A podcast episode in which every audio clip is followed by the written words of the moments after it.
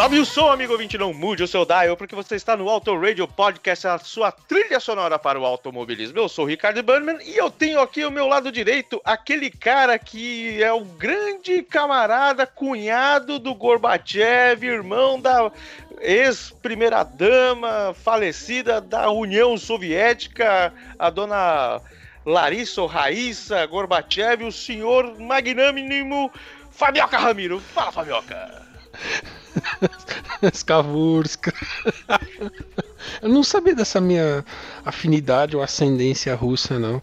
Quer dizer, eu sempre achei que eu falava meio embolado quando eu tava bêbado. Deve ser isso, então. o senhor sempre um grande degustador de vodka, só poderia ter o sangue dos cavaleiros cossacos no, correndo por suas veias. Eu tenho certeza que o senhor, ébrio como é, o senhor. Eu tive o prazer de ver uma vez o senhor tomando meia latinha de cerveja, eu fiquei abismado, cara. Você vê que evento maluco? Eu nem lembro disso daí. Já devia ter ficado tão bêbado. Tô brincando, eu lembro de tudo. Menos daquela parte que o Batman subiu em cima do cavalo. Não, peraí, isso é outra coisa. Deixa quieto. Não, ele subiu no dinossauro. Isso, isso aí, beleza. E na outra cadeira dessa mesa maravilhosa nós temos ele, o grandioso, sim, esse sim, Cavaleiro Cossaco, o primeiro cavaleiro do, da Távola Redonda Russa, o cara que inspirou o nosso querido Rei do Baião no, naquele pagode russo, lembra? O, Flashback, toca o, o pagode russo para que adentre o nosso Cavaleiro Cossaco Tchelo Machado. Fala, Tchelo! Salve, terráqueos e terráqueas, russos e russas, todos presentes, estamos aqui, se quicar a gente chuta! E aí, Moneyman, beleza, irmão? Beleza, meu querido. Um prazer inenarrável em ter Vossa Senhoria aqui novamente conosco. Para falar de quê? Para falar do ano de 1988, nosso primeiro álbum, primeiro álbum D4. Ui, que delícia! Sobre nada mais, nada menos do que a Fórmula 1 e a, e a sua trilha sonora, que nós separare, separamos para vocês. E, na verdade, não daremos nenhum spoiler, porque vocês vão ter que ficar nos aguentando até o final. Mas por quê? Por que nós temos aqui esses dois grandes cavaleiros cossacos? Porque tá rolando a Copa da Rússia. Na verdade, no momento que a gente tá gravando, ainda está rolando. O Brasil tomou toco, mas em 1988 tinha um lance chamado perestroika. Senhor Fabioco, o que foi a perestroika? Bom, perestroika é o tipo de expressão sempre associado com, com partes baixas do corpo, né? Mas o não, não é isso não. Também, né? O nome de vodka seria bom também se fosse uma vodka. É mesmo, né? Será que não teve nenhuma vodka chamada perestroika, não, cara? Enquanto você ah. discorre sobre o assunto, eu farei a pesquisa, no caso aqui, senhor Fabiano. Tá bom, né? Maravilha. Pô, vodka, Orloff, Balalaika e... Bom, sei lá, perestroika poderia dar um bom nome de de vodka, né? Bom, é, a perestroika foi um, um, conjunto de grandes mudanças políticas e econômicas que tiveram lá como resultado o fim da União Soviética, né? Que aí passou a ser Rússia e um bando de outro, outros países lá, né? A União Soviética acabou efetivamente em 91, mas foi a perestroika, né? Essa reforma política, por assim dizer, que começou em 88, que acabou com a União Soviética pro bem ou pro mal, não sei discorrer a respeito. Algum professor de história ou geografia, por favor, nos ajude. Mas acabou, né? Enfim. Pois é, o final dos anos 80 com muitas coisas, né? 88, a perestroika veio a dizimar, a começar a dizimar aí a União Soviética. O Muro de Berlim também foi em 88, 89, é por aí, não foi? Foi em 89. 89, pois é. Você tem, você tem que assistir Atômica e ler o quadrinho, cara. É muito bom aquilo. Eu aprendi mais sobre a queda do muro com esse quadrinho do que com o professor de história. Com todo respeito ao professor de história. Ah, só, mas é só, muito... só, só para abrir o um parênteses aí rapidinho, fazendo o jabá rápido do dia, é, vodka perestroika 980ml, tá R$21,99 ali no Rasa Supermercado, que faz entrega em casa, hein? Beleza. Opa! Spasiba, camarada! Eu e o meu. Lada agradecemos. Lada, meu Deus do céu, Lada. Sim, o Lada deu, deu problema porque ele usava vodka. Inventaram de pôr gasolina no carro e ele não entendeu. falou, Como assim? Que porra é essa? Cadê minha vodka? Né? Enfim, eu acho que o conceito do carro era o carro que o soviético padrão podia abastecer com a torneira que ele tem na casa dele. Né? Porque Perfeito. na Rússia tem torneira de vodka. Água, gás, vodka. Então abre a torneira, põe no carro, pá, acabou. Aí, enfim, né? Vamos lá, o que, que aconteceu em janeiro de 88? Pois é, né? Eu acho que o capital inicial deve ter perdido uma grande oportunidade de, de, de, cantar psicopata no evento que teve aí durante alguns anos chamado Hollywood Rock, né? Porque aquela letra de psicopata diz: Quero jogar bombas no Congresso e fumo Hollywood para o meu sucesso, né? Quem não se lembra das propagandas de Hollywood que sempre mostraram o cara lá super saudável pulando de paraquedas e o caramba, e no final fumando Hollywood, o caramba, tudo tal. Dia 6 de janeiro, né? De, de, de, de 6 a 16 de janeiro rolava a primeira edição do Hollywood Rock, que era mais ou menos um Rock in Rio muito mais bacana do que ele é agora, onde artistas nacionais abriam shows para grandes bandas, inclusive, acredito que nós todos, Fabioca, o, o Marcelo eu tenho certeza, o senhor chegou aí a alguma edição do Hollywood Rock? Fui, cara, mas não lembro de que ano. Ah. Mas eu tava Marcelo sóbrio, foi tá? só não lembro. Eu fui. A, ah, o primeiro rock, Hollywood Rock que eu fui foi o de 92, onde tocou Living Color, tocou Live, tocou aquela banda Ecstasy Motherfucker, conhecida como IMF. Ah, então foi hum. nessa daí que eu fui. É, em 92. Aí. O. O, foi naquela que o Kurt Cobain estava muito louco lá, não estava tocando porcaria nenhuma, não foi? Foi 91 ou foi 92? Esse foi em 93. Foi 93. Próximo, foi 93, que teve, teve o. Foi a primeira vez que veio o Red Hot, teve o L7, que inclusive é a banda que voltou. O L7 voltou aí pra. Olha aí. O banco deve ter, deve ter ficado no negativo, resolveram voltar. E teve Tel 7, teve Dr. Sim, teve Alice in Chains, Red Hot, Simp Red, que eu me lembro, acho que foram esses caras aí, mas foi aquele aquele show do Nirvana típico que todo mundo conhece como talvez um dos piores shows da vida do Nirvana. É o pior, melhor show da, da, da carreira do Nirvana, né, cara? Provavelmente. e dia 25 de junho, cara, enquanto o senhor estava lá coçando o seu sovaco ao som de, de L7 e os caralhos A4, que partido, para nossa alegria, ele né, se constituir ali para a democracia total do país, cara? O senhor lembra, seu, seu, seu Marcelo? Olha, foi aquele famoso partido que tem um, um pequeno animal que até hoje deve cobrar royalties relacionados a isso. O Tucano, ou seja, foi o formado o nosso querido e odiado para alguns, né? Deixar bem claro que nós aqui do, do nosso podcast somos completamente alheios à política, não colocamos as nossas posições na frente nem atrás, né? Só o Ricardo que colocou de quatro logo no começo. Mas fora isso, não colocamos nossas posições políticas. E foi sim o PSDB formado no dia 25 de junho de 1988. Talvez o começo ou o final de uma grande época. Pois é. Poxa, mas aí em 3 de agosto, senhor Fabioca, teve um negócio extremamente muito legal que aconteceu, não foi? Sim, o Congresso Nacional liberou o textão no Face. Né? Não, tá, ok, não é bem isso. Né? O, o, Face acho que não existia. a gente falou do Google antes de gravar, o Google tá começando a se mexer aqui. Pois é. Olha aí, a tá preguiça vendo? pode ser, não sei o que, que ela tá falando de preguiça. Eu vou desligar esse telefone. Tá. Vamos lá. Testão no Face, é, na verdade, assim, 3 de agosto. É, a Assembleia Nacional Constituinte instituiu o fim da censura e tortura e dada a liberdade de expressão intelectual de imprensa no país, ou seja, acabou um dos grandes problemas que haviam na época da ditadura e até final aí do, do governo dos militares, né, onde você tinha que ter um certo medo, um certo receio de se expor, expor suas opiniões abertamente em meios públicos, esse tipo de coisa.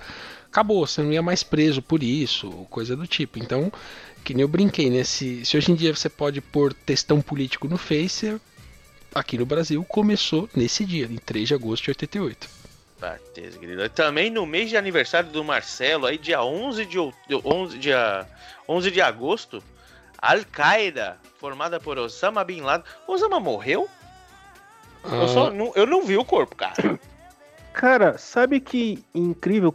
Hoje mesmo eu estava é, vendo a, a crítica do livro que o nome do livro é Não Existe Dia Fácil, se eu não me engano, alguma coisa assim, que foi escrito por um dos caras, um dos capitães, major, soldado, sei lá qual é o nível hierárquico do cara, que participou da é, missão que acabou mal, matando o nosso amigo Bin Laden.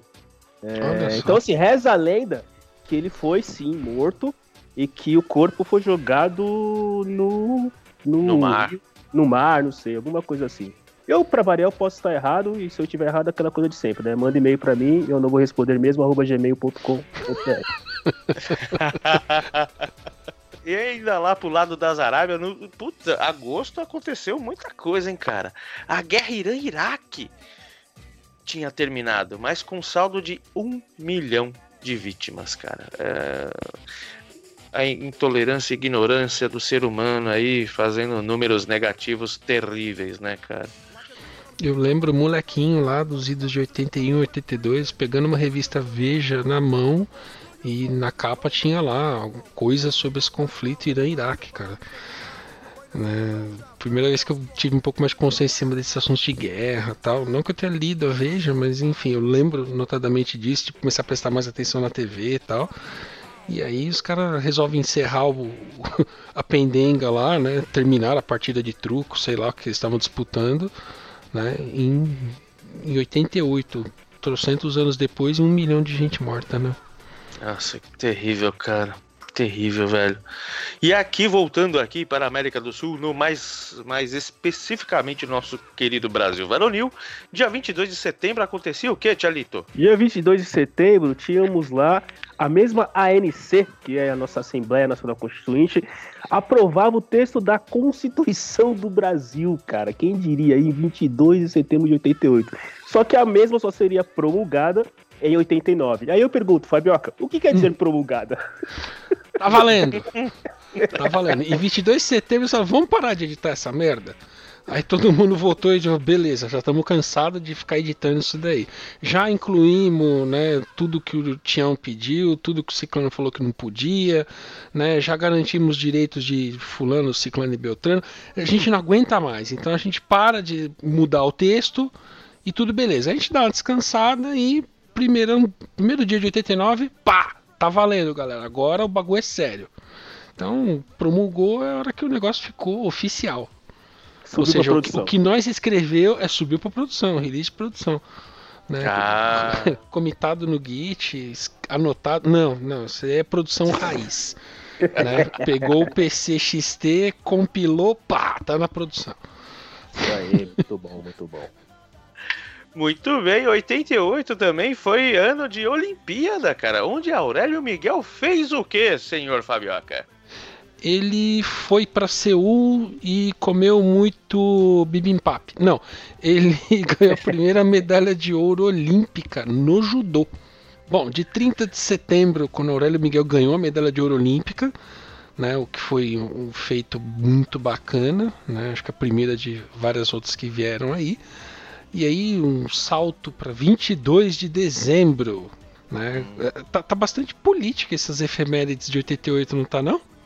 Putz, aconteceu coisa pra caramba, né, cara, em 88. É. 88 foi um dos anos muito bacanas e muito tristes também, né? Um, um ano cheio. É. 22 de dezembro assassinaram o Chico Mendes, que era seringueiro e ambientalista. Né? Quase qualquer um que levanta a voz naqueles cantos lá acaba sendo silenciado de maneiras definitivas. Triste isso. Mas o, o, ano não terminou aí, né? Em 31 de dezembro teve mais um evento. Cara, Batomuxo. Lembra do Batomuxo, Tchelinho? Batomuxo, cara. Olha, isso realmente foi lá no fundo da alma. Eu não, não lembrava dessa história, não. Foi de 31 de dezembro que o Batomuxo afundou? Foi isso? Foi, Sim, foi na, foi na, na queima de fogos, né? Uhum. Foi exatamente na queima de fogos que deu, ter o Pipac lá e o Batomuxo levou não sei quantas pessoas, cara, centenas aí, né? Chegou na casa da centena. É... Eu não lembro do número, mas quase todo mundo que tava lá pereceu. Tava Foi. meio cheio o barco. É, então. é, pra variar, né? Excesso de carga de passageiro. Exatamente. Acho que eu já vi isso em algum outro lugar, mas tudo bem. É, pois é, infelizmente os caras. Tem algumas pessoas que não aprendem com os erros, né? Ele, ele tinha excesso de passageiro e tinha, não tinha. Obviamente, não tinha bote, não tinha colete salva-vida para todo mundo. Então, aqueles poucos. Foram poucos que conseguiram é, sobreviver a essa tragédia aí lá no, no Rio de Janeiro, né? Uhum. É, ah, mas em La Película, La Película 1988, tem um aqui que os senhores, que, que o, o, cara que fez aqui essa pauta linda e maravilhosa esqueceu, e eu não vou deixar esquecer desta porcaria que eu acabei de lembrar. Mas, Fabioca, o que nós tínhamos de bacana nos cinemas? Bom, lembra que eu dei uma peneirada, senão essa lista aqui ainda tava chegando no fim da folha, né? Cara, tem muito filme conhecido que foi lançado em, em 88, que a gente eventualmente deve ter assistido no, em meados de 88 até depois do, de meados de 88, né? Porque naquela época tudo que acontecia lá fora demorava para chegar por aqui, né? Então, pô, teve Beetlejuice, teve Duro de Matar. Pô, quem não lembra de Duro de Matar, cara? Pô, teve alguém que não assistiu Duro de Matar? O primeiro? aí que faca. McLean! Teve Rayman, né, com Tom Cruise e o Dustin Hoffman, um filme bacana. Teve A Última Tentação de Cristo. Teve uma cilada. Né? imagina. Teve uma cilada para Roger Rabbit. Né? A, a, cena dele descobrindo o suposto adultério da esposa dele é uma coisa que eu, eu rolo de rir até hoje, né? Que o, o fotógrafo, o detetive mostrando as fotos lá, ele com, reagindo mal, chorando, né? E a gente vai ver, ela tava brincando de bate palminha com um cara no camarim. Ele bate palminha! Bate palminha!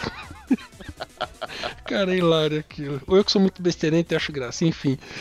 Teve Willow, que eu não sei se vocês lembram muito bem, né? Teve aquele Jovem Demais para Morrer, que acho que as pessoas lembram mais da trilha sonora dele com o Bon Jovi do que pro filme em si, né? Uhum, é, um peixe chamado Wanda e N outros aí. O que, que você lembrou, Ricardoso?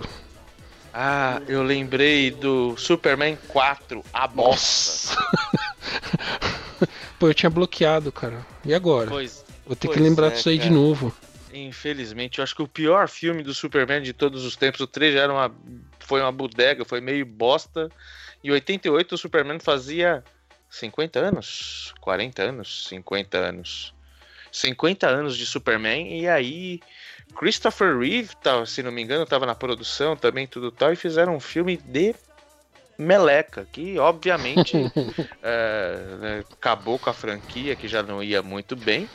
E em 89 depois a gente teve o Batman, né? O primeiro Batman sem. né, depois do Batman engraçaralho lá dos anos 60 aí deu uma, uma redimida.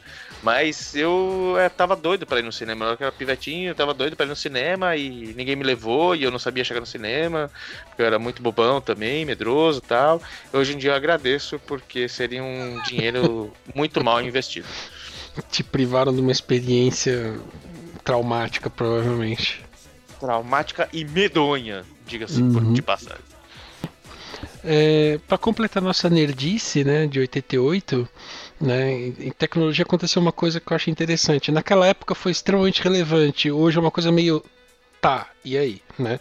É, o tal do TAT 8 foi completado. O que que é a porra do TAT 8? Um sistema de cabo submarino de fibra ótica que liga as Américas e a Europa. Aí você fala, pô, mas não tem satélite? Tem satélite, mas cara, cabo é mais rápido que satélite. Né? Tem até uns programas bacanas lá nos Discovery que mostra como é que os caras lançam esses cabos. Ele constrói o cabo dentro do navio, o navio vai andando e vai soltando o cabo. É muito doido, não disse essa parte. É, com esse cabo, eles esperavam conexões melhores de internet, né? Quer dizer, eles, até o fim do ano eles esperaram conexões melhores de internet por conta disso. E aí no fim do ano ocorreu a primeira conexão oficial de internet para a Europa. Lembra, a internet era um brinquedo basicamente norte-americano, né? E aí eles fizeram a conexão para a Europa. Eles conectaram Princeton, que fica em Nova Jersey, e Estocolmo, lá na Suécia, né? Falei, nossa, né? Conectaram via internet dois continentes, caramba! Hoje em dia isso deve acontecer alguns bilhões de vezes, né? Todo santo dia, pacotinhos indo para lá e para cá, vai saber, né? É, Enfim. quando, quando a gente vê normalmente nessas empresas de, de tecnologia tal, de, de, de, de prestadora de, né, de operadora tal, você vê lá. Eu não vou citar nomes aqui porque eles não pagam jabá pra gente, então eu não vou falar, por exemplo, da Level 3, não vou falar deles. Mas você vê que os caras têm uma, gama de, de, de cabos próprios, interligando todos os continentes. Hoje em dia virou carne de vaca, né, cara? É, Hoje é, hoje é praticamente a mesma coisa que você espetar um varal ali, lá, dadas as suas devidas proporções. Mas é uma coisa que ficou comum, né? É caro pra cacete, mas sim. né, ainda assim é Então- comum hoje em dia. essa internet é aquela internet acadêmica, né? Ou seja, aquelas trocas de mensagens e, e conectividade entre aplicativos simples, muito restrita ao mundo acadêmico ainda, né? Então, nada muito parecido com o que a gente tem hoje. Porém, em 88, né, um, um pesquisador do CERN, que é aquele centro de estudos de energia nuclear lá na França, acho que na Europa toda, mas fica sediado na França, né? um, um cara chamado Tim Berners-Lee. Ele começou uma discussão interna lá na, no Mocó, né, na salinha de café, dos planos que iam acabar levando a gente ao que se conhece hoje como World Wide Web, ou seja, o- ele é o pai da internet como você conhece ela, de abrir navegador, escrever endereço, acessar páginas e tal. Começou com esse cidadão lá em 88. A, Caramba. re- a rede mundial de computadores, seu Marcelo. Eu queria muito, mas muito ter uma máquina do tempo, cara, Pra voltar lá em 88, procurar o seu Tim e falar: Seu Tim, meu nome é Marcelo, eu vim de 2018 do futuro, só pra falar que esse negócio que o senhor tá fazendo aí vai virar uma merda. Uma, Vão merda. zoar tudo isso Você aí. Vão zoar atenção, tudo. Vão fazer meme do Neymar rolando. Puta, meu, vai virar uma merda isso aí, cara. Nossa. Ó, Não deixa o flash acontecer, tá? O flash É, é, não deixa o flash acontecer. desce, cara. né? Nossa. Enfim, ô Marcelo, se tivesse a máquina do tempo, eu teria voltado e comprado 10 mil bitcoins, cara. Putz, cara, realmente. Viu? Isso prova, cara, que viagem no tempo não existe. Porque se existisse viagem no tempo, meu amigo, a gente não estaria em níveis bem melhores que nós estamos hoje. Com certeza. É, talvez ele não estivesse conversando hoje. Sei lá, ia estar tá malzona. Enfim. Vamos parar de falar de nerdices tecnológicas e vamos falar de música. Só uma pergunta, Fabioca. Como se escreve Suécia? Suécia com é. pelo menos uns três S's. Uns três S's. mas, é, mas no começo é com S ou cedrilha? Ah, eu acho mais bonito com seis cedilha, cara. Ah, tá bom. Maravilha. Mas e... eu, eu não escrevo nada sobre as suecas, deixa elas lá todas bonitinhas. Já a Suécia a gente pode dar uma vacalhada e escrever com seis cedilha. muito bem, muito bem. Senhor Marcelo Machado, eu vou deixar para o senhor falar de uma coisa muito maravilhosa, linda, coisa linda de Deus. Álbuns lançados em 88, alguns deles, por favor. Olha, vamos começar com aquele que hoje é conhecido como talvez o, o inglês mais depressivo do mundo, nosso amigo Stephen Patrick Morrissey. Pois é. Morrissey lançou seu primeiro álbum solo, logo depois de ter saído lá dos Smiths, ter ficado de mal com nosso amigo Mar lá, né? E lançou Viva Hate, de 88. Inclusive, um rápido parênteses aqui, essa edição vai ficar imensa, porque eu tô falando pra caramba. Mas reza a lenda, não sei, querido ouvinte, quando você está ouvindo esse podcast, mas reza a lenda que neste ano de 2018, em dezembro, nosso amigo Morrissey estará por aqui fazendo, mostrando seus vídeos anti-carne e tocando seus grandes sucessos. Né? Perfeitamente. Vídeos anti-carne, eu gostei. Perfeitamente, perfeitamente. A primeira vez que eu, eu, vi um vídeo do Morrissey solo foi num programa chamado Mulheres da Rede Manchete, cara. Falei, nossa senhora, que legal. Foi Every Day's Like Sunday.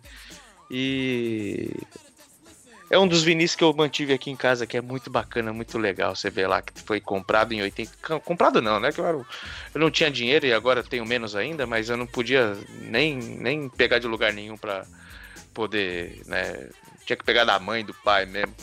E foi, foi uma época bem legal. Hoje em dia, se eu for escutar, ele tá todo chiado, porque eu escutei pra cacete. E uma coisa que eu não sabia, não me passou despercebido. Ah, Sonic Youth, senhor Fabioca, também lançava um álbum, não? Uhum, Daydream Nation. Ah, fantástico. Aquela Silver Rocket, eu acho que é uma das músicas mais mega fodásticas do Sonic Youth. Sonic Youth é muito bacana. E o Justin Moore, a gente já falou a respeito disso, né? Ele deve dormir no formal, né? Porque ele não aparenta estar envelhecendo. Não, puta. Diferente do, do, do Tom York, né?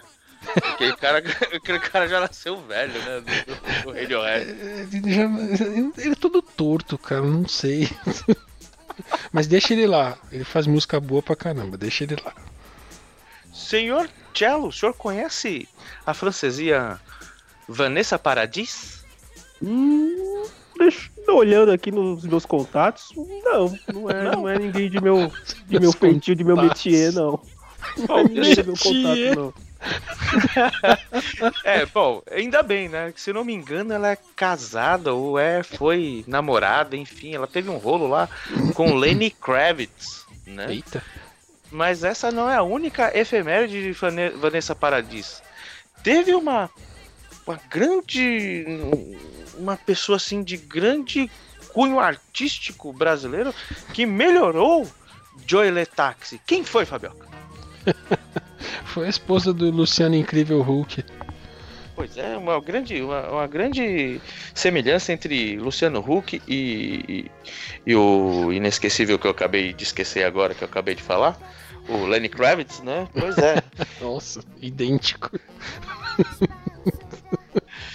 Se você, querido ouvinte, acha que a, a, a Angélica foi a inventora de, de voo de táxi, vocês não sabem que Vanessa Paradiso foi a culpada por essa música existir, é. né? E hoje em dia seria voo de Uber, o que seria, né, cara? é, tempos modernos, né, cara? Enfim, mais um cover fazendo sucesso. Né? E só para deixar de explodir a cabeça, quem produziu Voo de Táxi, pelo que eu entendo aqui, foi Biafra. Olha isso. Nossa! Nossa. Aquele Deus. que tinha o sonho de Ícaro.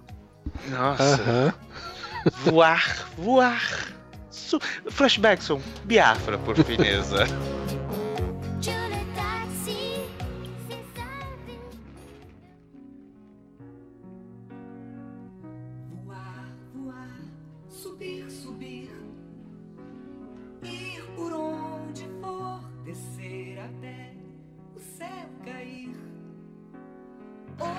Ai, ai, outro, outra banda que eu aprendi com o Xi, do queridíssimo podcast 80 Watts, ah, que a, a, a mina do Roxette, esqueci o nome dela, ela tinha uma, uma carreira muito grande, muito, muito assim, interessante na Suécia. Lá, até, ele até tocou uns sons eh, solos da, da vocalista lá do Roxette.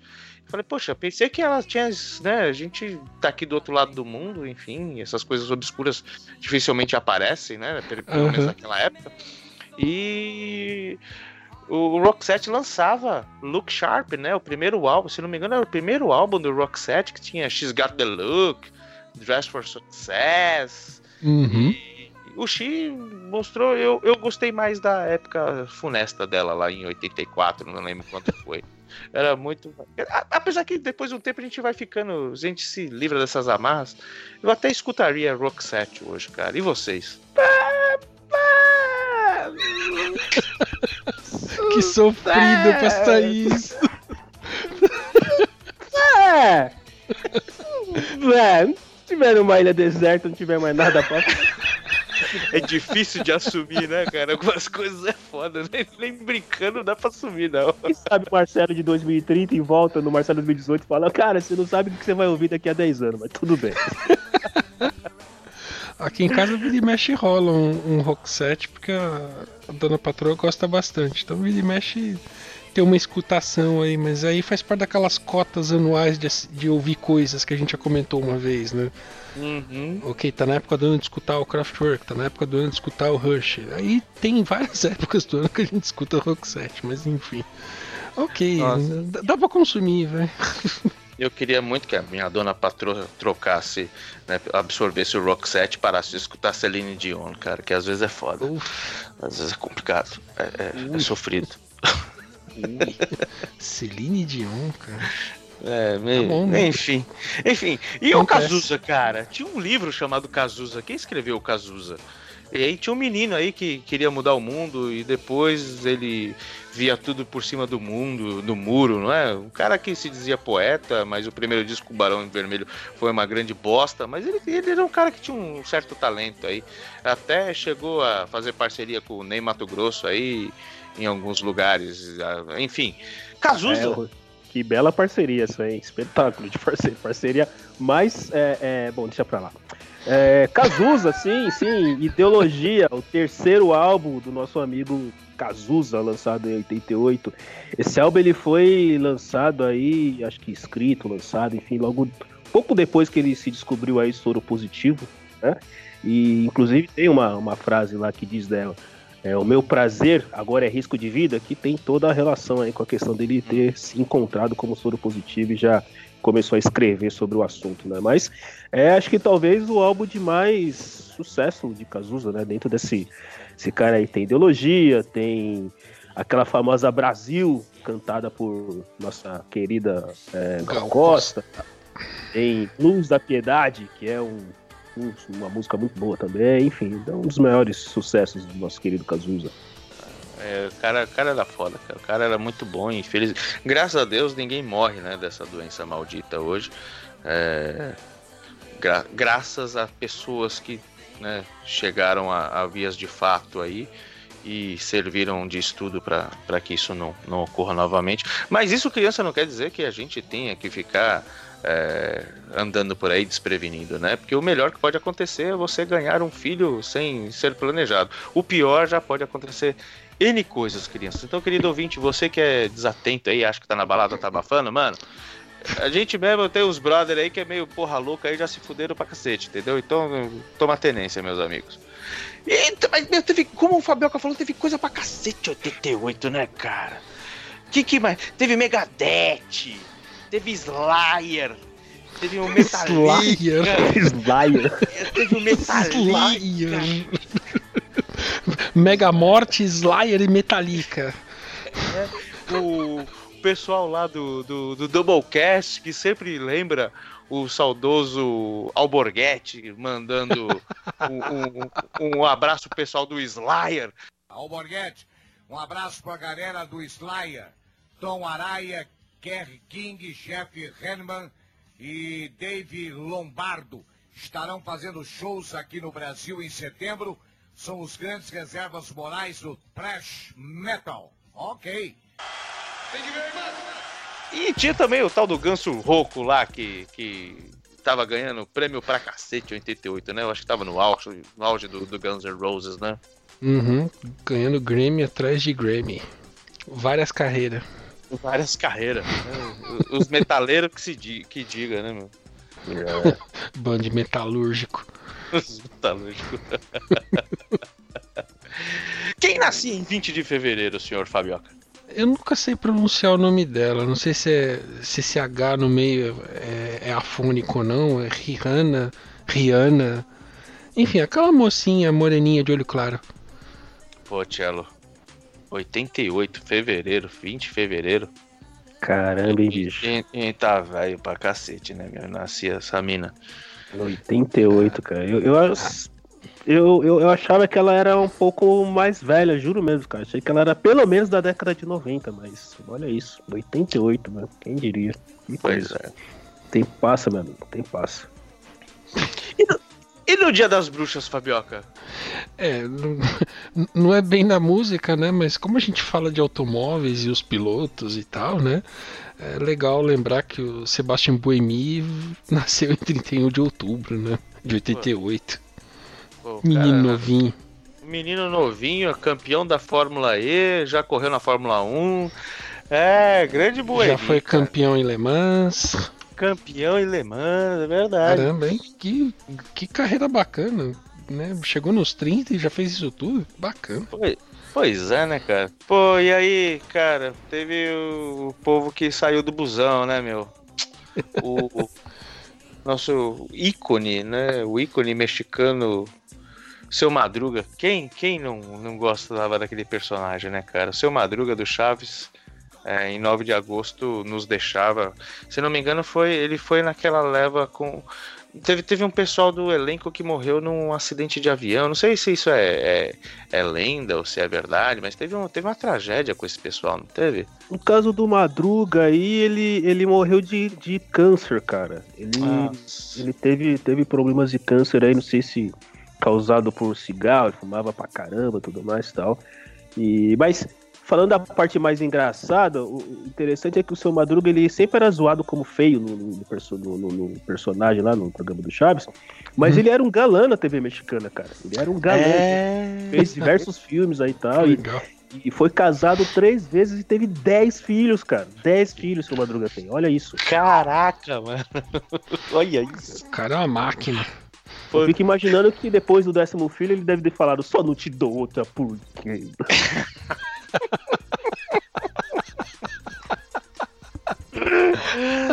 Bom, ele comentadore, comentadore Enzo Ferrari, senhor Cello.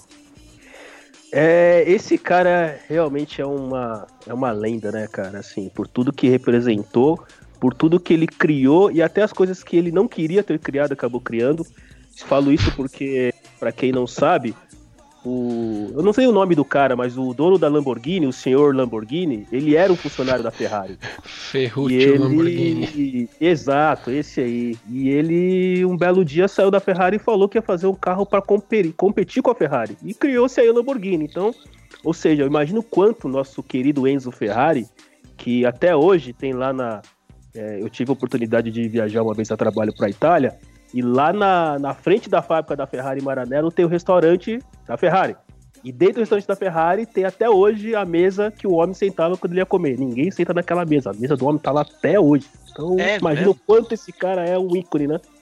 Putz, grila, não. E, e não só para réis mortais, né? Ter uma Ferrari, para quem gosta de, de carros, tá muito louco.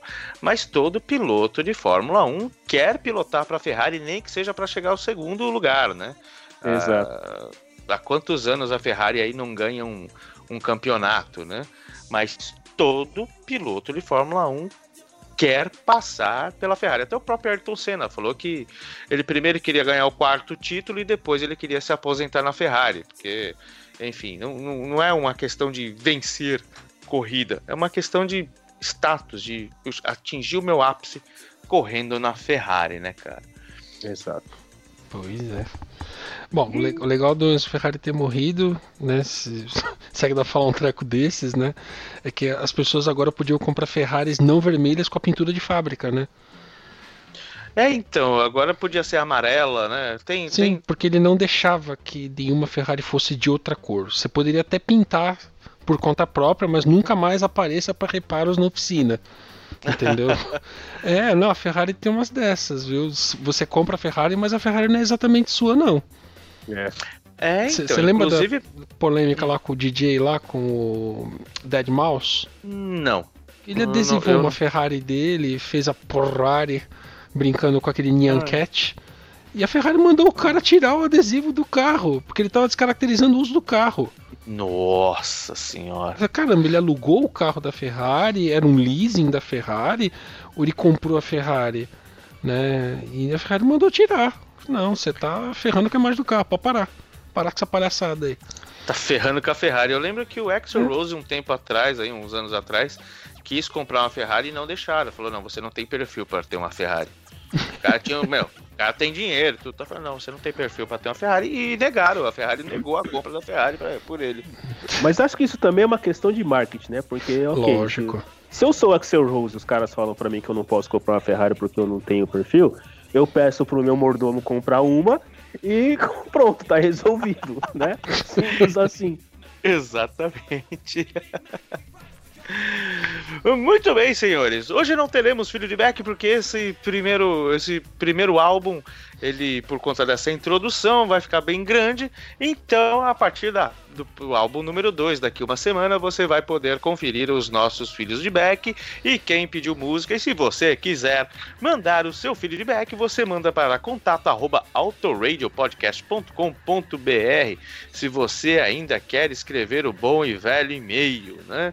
Infelizmente a nossa caixa postal está fechada, nós não recebemos mais cartas, nem com selos especiais carimbados pela bunda da rainha Elizabeth III.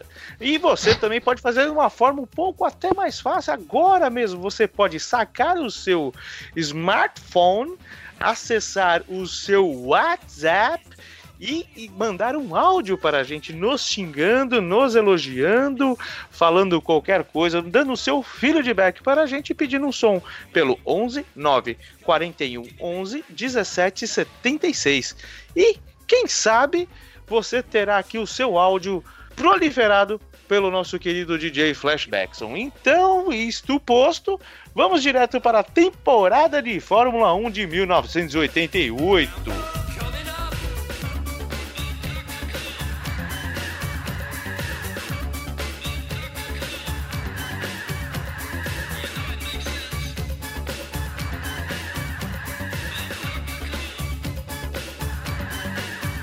Senhor Fabioca, entre 3 de abril e 13 de novembro ocorreu o quê?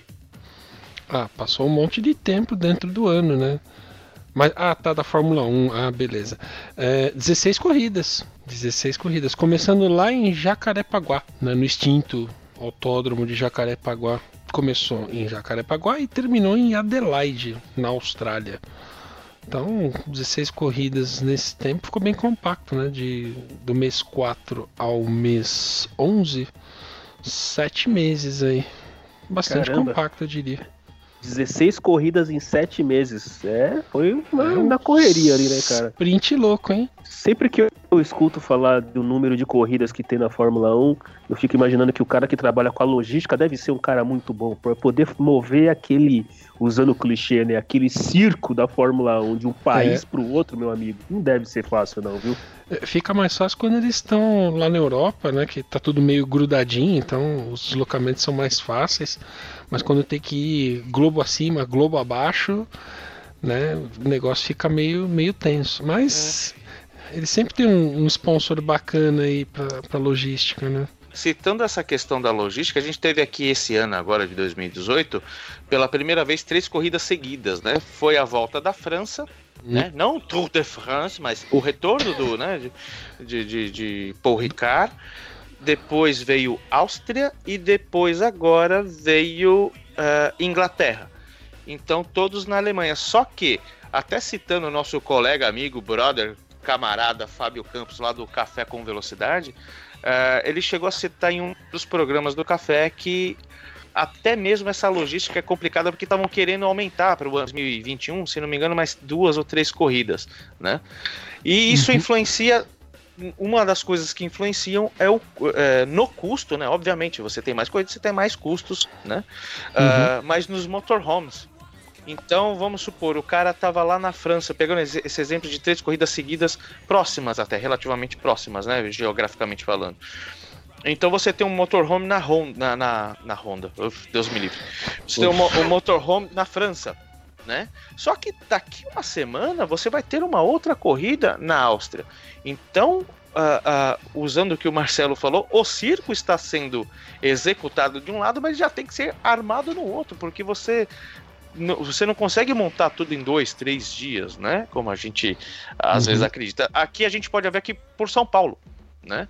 Às vezes o- o- já tem cara da Fórmula aqui duas, três semanas antes já fazendo movimentação, já recebendo caixa, já recebendo o diabo a quatro. Então imagina com três corridas seguidas, né? O qual como seria a loucura. Então é, a, a FIA disse que iam, iriam ter que as equipes teriam que ter mais motorhomes para poder estar em dois lugares simultaneamente, né? Para poder dar tempo. E isso aí parece que caiu por terra, né? E agora, hoje em dia, a gente tem uma tecnologia, tem uma logística um pouco melhor, enfim. É, mas imagina naquela época você realmente fazer corridas, 16 corridas no espaço tão pequeno. Devia ser uma loucura, mais loucura do que agora, né? Proporcionalmente, é muito mais corrida. Isso porque os caras tão, tão perto, né? Exato. Assim, as corridas são todas em, em países meio grudadinhos uns nos outros, então o deslocamento não era tão grande. Mas sim, né? O, o motorhome tem que estar lá antes de todo mundo chegar e, de certa forma, ele é o último a sair, né? Caraca. Por, por isso, por isso que quando as equipes, quando batem dois carros, eles nem ficam pro final. Já vai, já vai recolhendo tudo. Eles nem vê a corrida, nem, nem vê nada, né? É Verdade. é verdade. Eu já vi já, em algumas situações, acho que já mostraram na televisão. que, Tipo, bom, os dois pilotos já. Ninguém vai estar correndo, então a faxineira já faz. Vai, vai, pessoal, vamos levantando, levantando o pé. Vai que eu preciso juntar todas essas coisas aí, que vambora, vambora. É tipo o garçom, a, a galera do, gar- do, do boteco fica olhando pra você e você tá lá tomando todas às três e meia da manhã, os caras lá varrendo com as cadeiras pra cima e falam, mano, vocês não vão sair, caramba. Exatamente, exatamente. Muito bem. A gente tá falando das corridas e mencionou Jacarepaguá, que começou o campeonato, extinto autódromo, né? E terminou em Adelaide, na Austrália. Ricardoso comentou eh, da corrida de Paul Ricard, no retorno da, da pista de Paul Ricard à França. E também vai ter, desculpa, teve em, em, 90, em 88, nossa, embolou tudo agora. Em 88 teve o Grande Prêmio dos Estados Unidos em Detroit, aquele circuito de rua todo cheio de curvas de 90 graus e tal, né? Ah, e em 88 também teve GP da Alemanha em Hockenheim, mas o Hockenheim é antigão, né? Aquele que tem o, o traçado para dentro da Floresta Negra. Aquele gigantão. Sim, eu achava mó da hora, porque tinha uma reta lá que na verdade era uma curva e que os caras sentavam o pau, e era muito legal. Assim, eu acho que para os pilotos era muito divertido fazer isso a milhão, né? Só que a pista tinha lá seus problemas, né? Enfim, né? É, começou por problema de gestão de combustível. Né, no, os carros eram bastante beberrões e naquele ano os tanques foram reduzidos para 150 litros. Né? No ano anterior eram 195 e em 86 eram 220 litros. Então isso acabou gerando o, o que eu chamei aqui de império da pane seca perto do fim da corrida. né? Ninguém queria fazer uma parada a mais para pôr gasolina e ficar com o carro mais pesado. Ao mesmo tempo era difícil calcular quanto que você ainda tinha de combustível ali para chegar na- no fim da corrida. Então muita gente ficava pelo caminho porque tinha pane seca. Né? E Hockenheim foi um dos, das pistas que sofreu a, a tilkenização, né? Foi readequado, mas isso aconteceu em 2002 e, e aconteceu porque acho que o principal motivo era, era por conta do de bagunçar um pouco o espetáculo, né? No ano 2000 o Rubinho ganhou essa corrida e todas as ultrapassagens bacanas que ele e outros fizeram eh, aconteceram na chicane da Ostkurve, que é a curva lá no final da pista. Se você lembra mais ou menos do layout, ela tem uma curvona eh, que vai terminar lá no meio da Floresta Negra depois ela volta numa reta. A Ostkurve ela tinha, tinha uma chicane antes que era para diminuir um pouco a velocidade para o pessoal não se arrebentar tentando fazer essa curva mais fechada em alta. Todas as, as ultrapassagens foram feitas nessa chicane, lá no meio da floresta. E aí, quem tava lá no autódromo não viu nada, porque não tinha arquibancada ali. E não sei dizer se tinha telão, esse tipo de coisa. Então ficou ruim pro, pro espetáculo, né? Ficou Uhum. chatão. Aí chamaram o Herman Tilke lá, ele falou: Não, vamos mudar este porra toda. E aí. Isso é uma característica que o nosso, nosso querido autônomo de Interlagos, é, apesar de todos os problemas que ele tem, ele é um dos autódromos, talvez um dos poucos, no qual a pista está totalmente circundada por arquibancada. Então, em. Interlagos, esteja você onde você estiver, você tá vendo um pedaço da pista. Você- se você tá olhando, você tá vendo um carrinho passando em algum lugar. Tem mu- A Uhum. maioria dos, dos circuitos na Europa tem. eh, Pre, preste atenção nisso. Tem hora que passa e você vê uma arquibancada jogada no meio do nada, assim. O cara vê um carro. Dependendo da corrida, o cara vê um carro a cada, sei lá, dois, três minutos, mais ou menos. Então, é, exato. Então é meio, meio complicado. Agora, Interlagos não. Interlagos você está ao redor da pista, né? Então é, é bem melhor para pro, pro espetáculo de quem está no autódromo, né? É, por favor, salve Interlagos, não feche Interlagos. Né, circuito pista clássica, tem toda essa visibilidade que o Tchalon falou. Não matem Interlagos, por favor. Né, não vai ser mais uma foto de pista abandonada que a gente vai ver, pista destruída, daquelas que, que dá dó no coração. Pelo amor de Deus, não. Não aconteça isso. Tá aí feito o apelo muito mais do que sério e sincero mesmo, né? Porque, putz, não, não pode acontecer o que aconteceu lá no Rio, né, cara? É absurdo isso. Muito bem. E do campeonato, seu Ricardoso? Bom, eu queria dizer que o nosso querido Silva foi o, foi o grande detentor do primeiro, seu primeiro campeonato pela McLaren. Sim, querido ouvinte, a McLaren já levou pilotos para o lugar mais alto do pódio. Isso aconteceu a uma galáxia muito, muito distante. E assim, cara, não tinha ninguém favorito, não, cara. Era pau a pau. Ele e Alan Prost, o grande professor, Le Professeur, quatro vezes campeão do mundo, né? E nesse caso das 16 corridas, eles venceram pouquíssimas, né? Porque na verdade eles fizeram só o que precisava. Eles precisavam ganhar 15 corridas das 16 e deixavam uma de lambuja. Se não me engano, foi uma Williams que ganhou ah, essa 16 corrida. Não, não, não, foi. foi. Não. Quem foi? Foi a Ferrari, então. Foi uma Ferreira. Ah. para não, não ficar, para não perder de lambreta, a Ferrari ganhou uma. Pois é, né? É, circunstâncias especiais, eu diria, mas tudo bem. Tem gente que vai dizer que é intriga da oposição, essas coisas, né? Né, Eu, eu queria poder falar que a McLaren esqueceu de marcar a corrida no calendário, então ela não foi, por isso que ela não ganhou, né? Mas não foi isso que aconteceu, né? Foi justamente em Monza que a Ferrari ganhou de dobradinha com o Berger e com o Alboreto, né?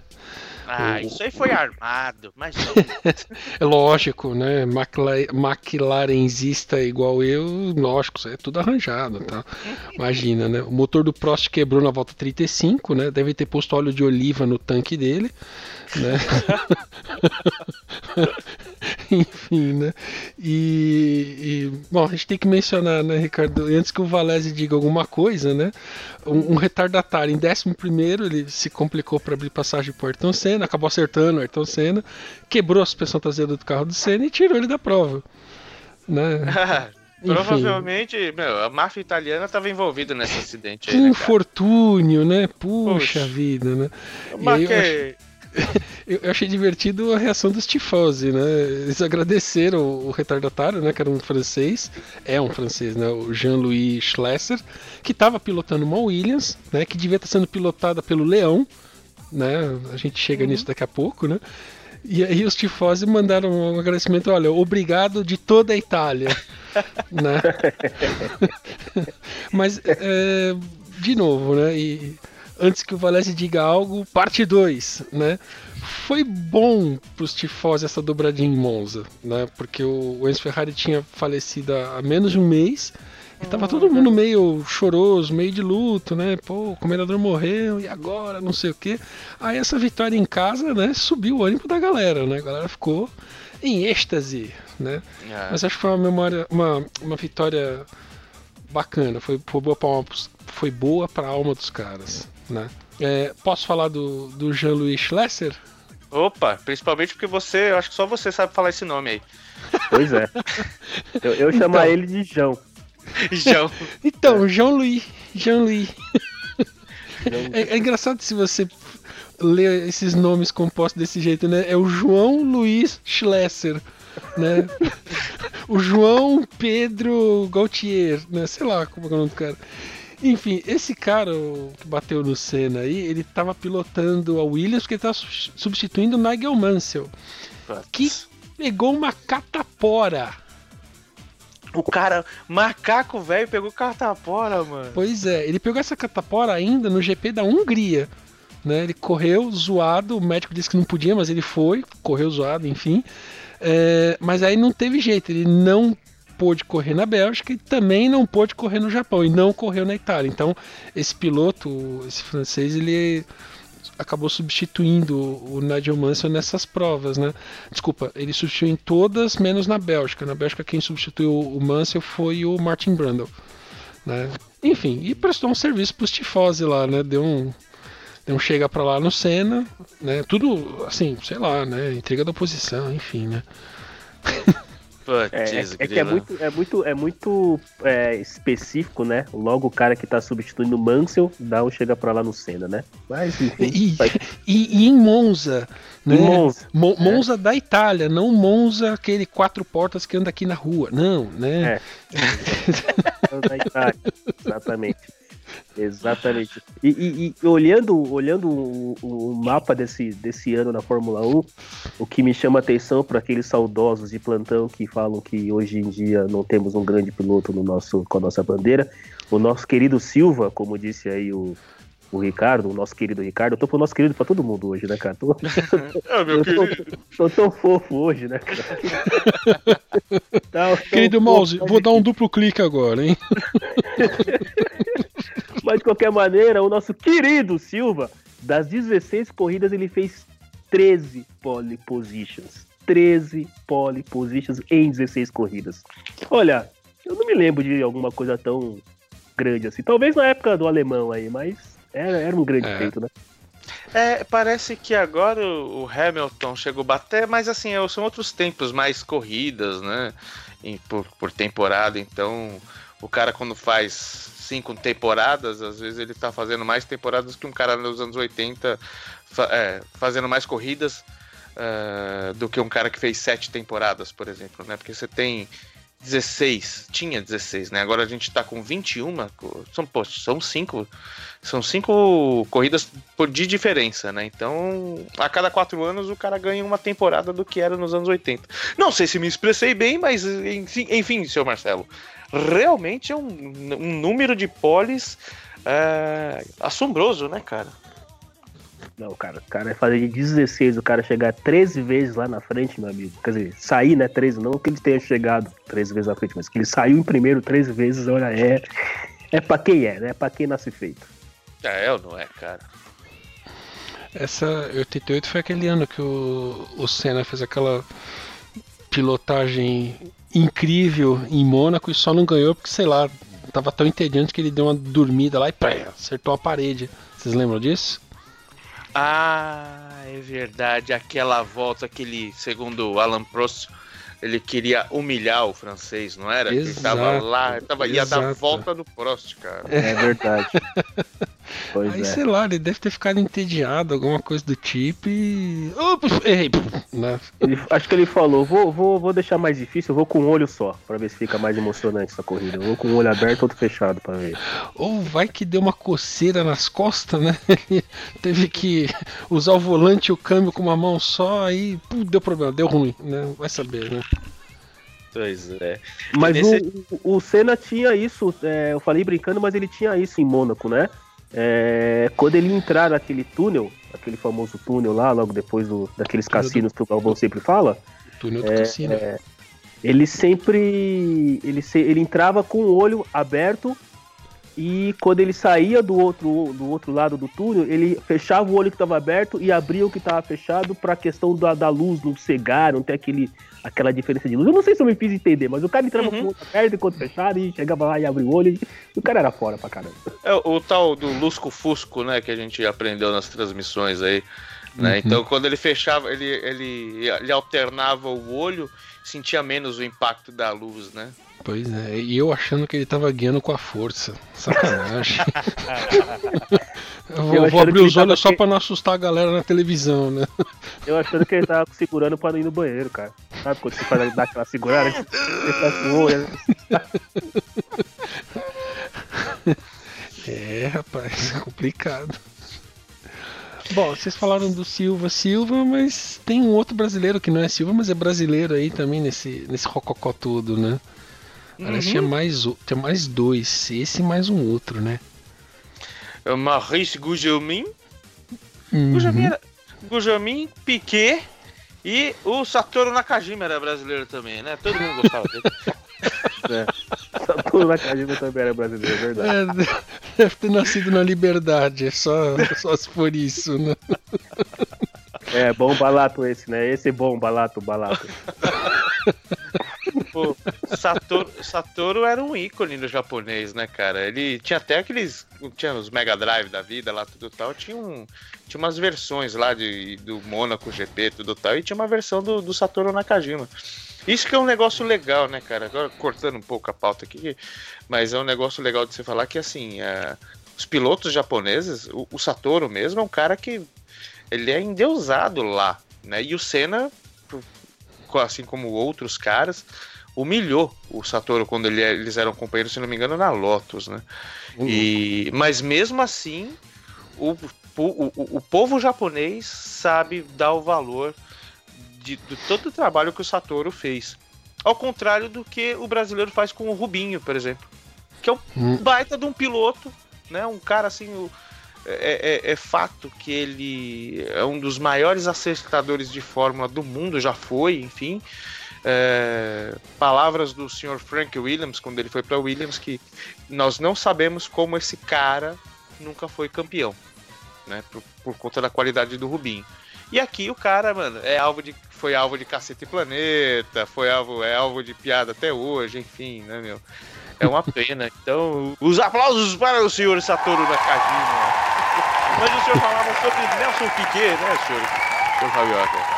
É, comentando do, do campeonato, né? Que o Nelson Piquet, mesmo ele tendo sido campeão no ano anterior, em 87, ele ficou em sexto no campeonato. E conseguiu ficar em sexto mesmo tendo uma pancada de, de abandonos na, na Lotus Honda dele, né? E o Maurício Gugelmin correu nessa, nessa temporada e terminou em 13 terceiro no campeonato, né? E você mencionou o Satoru Nakajima, né, que era companheiro do Nelson Piquet ali na, na Lotus, né? É, Satoru ficou em 16 né, no campeonato. E o, e o cara que a gente menciona amplamente nesse podcast, né? Só que agora a gente tá mencionando só pela zoeira, né? O, o Aguri Suzuki, né? Fundador da nossa equipe Super Agouro, né? Super agouro. Ele correu nessa temporada, mas ele só correu no GP do Japão. Né? Ele substituiu o Yannick Dalmar, que ficou doente. E acabou ficando em penúltimo no campeonato. Né? 35 colocado. Eu fico sabendo quem terminou depois, mas enfim. Poxa. Correu uma, correu uma e ainda terminou em penúltimo, tá ótimo. Também, né? Aguri Suzuki, Japão, né? Pô, faz bem pro, pro marketing, né? Né? Se pudesse colocar meio grid de japoneses, nossa, os marketing japonês pira. Velho, e aí a gente imaginando ah, que a McLaren levou, a biscoitou, fora os pódios, né? Duplos, né? Em 15 corridas. Como é que ficou a pontuação entre eles e a Ferrari, cara? Então, nos construtores, a McLaren venceu né, com 199 pontos e a Ferrari em segundo com míseros 65 pontos.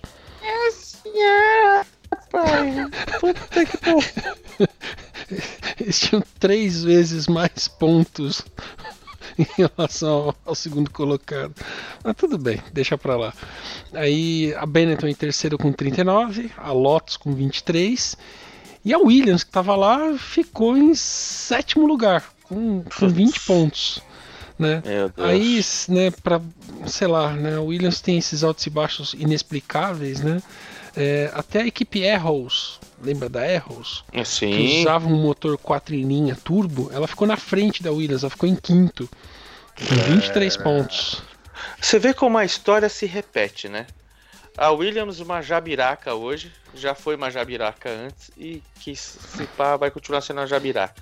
É, A, a- Williams ela testa um pouco o coração de todo mundo, cara. Ela sobe e desce demais. Pois é, cara, pelo É, amor de Deus. E eu tava, tava lendo notícia que a- ano que vem não tem mais a pintura da Martini. Não a, tem. A Martini encerrou lá o contrato. E, pô, não teremos mais aquele, aquela livery bacana naquele carro.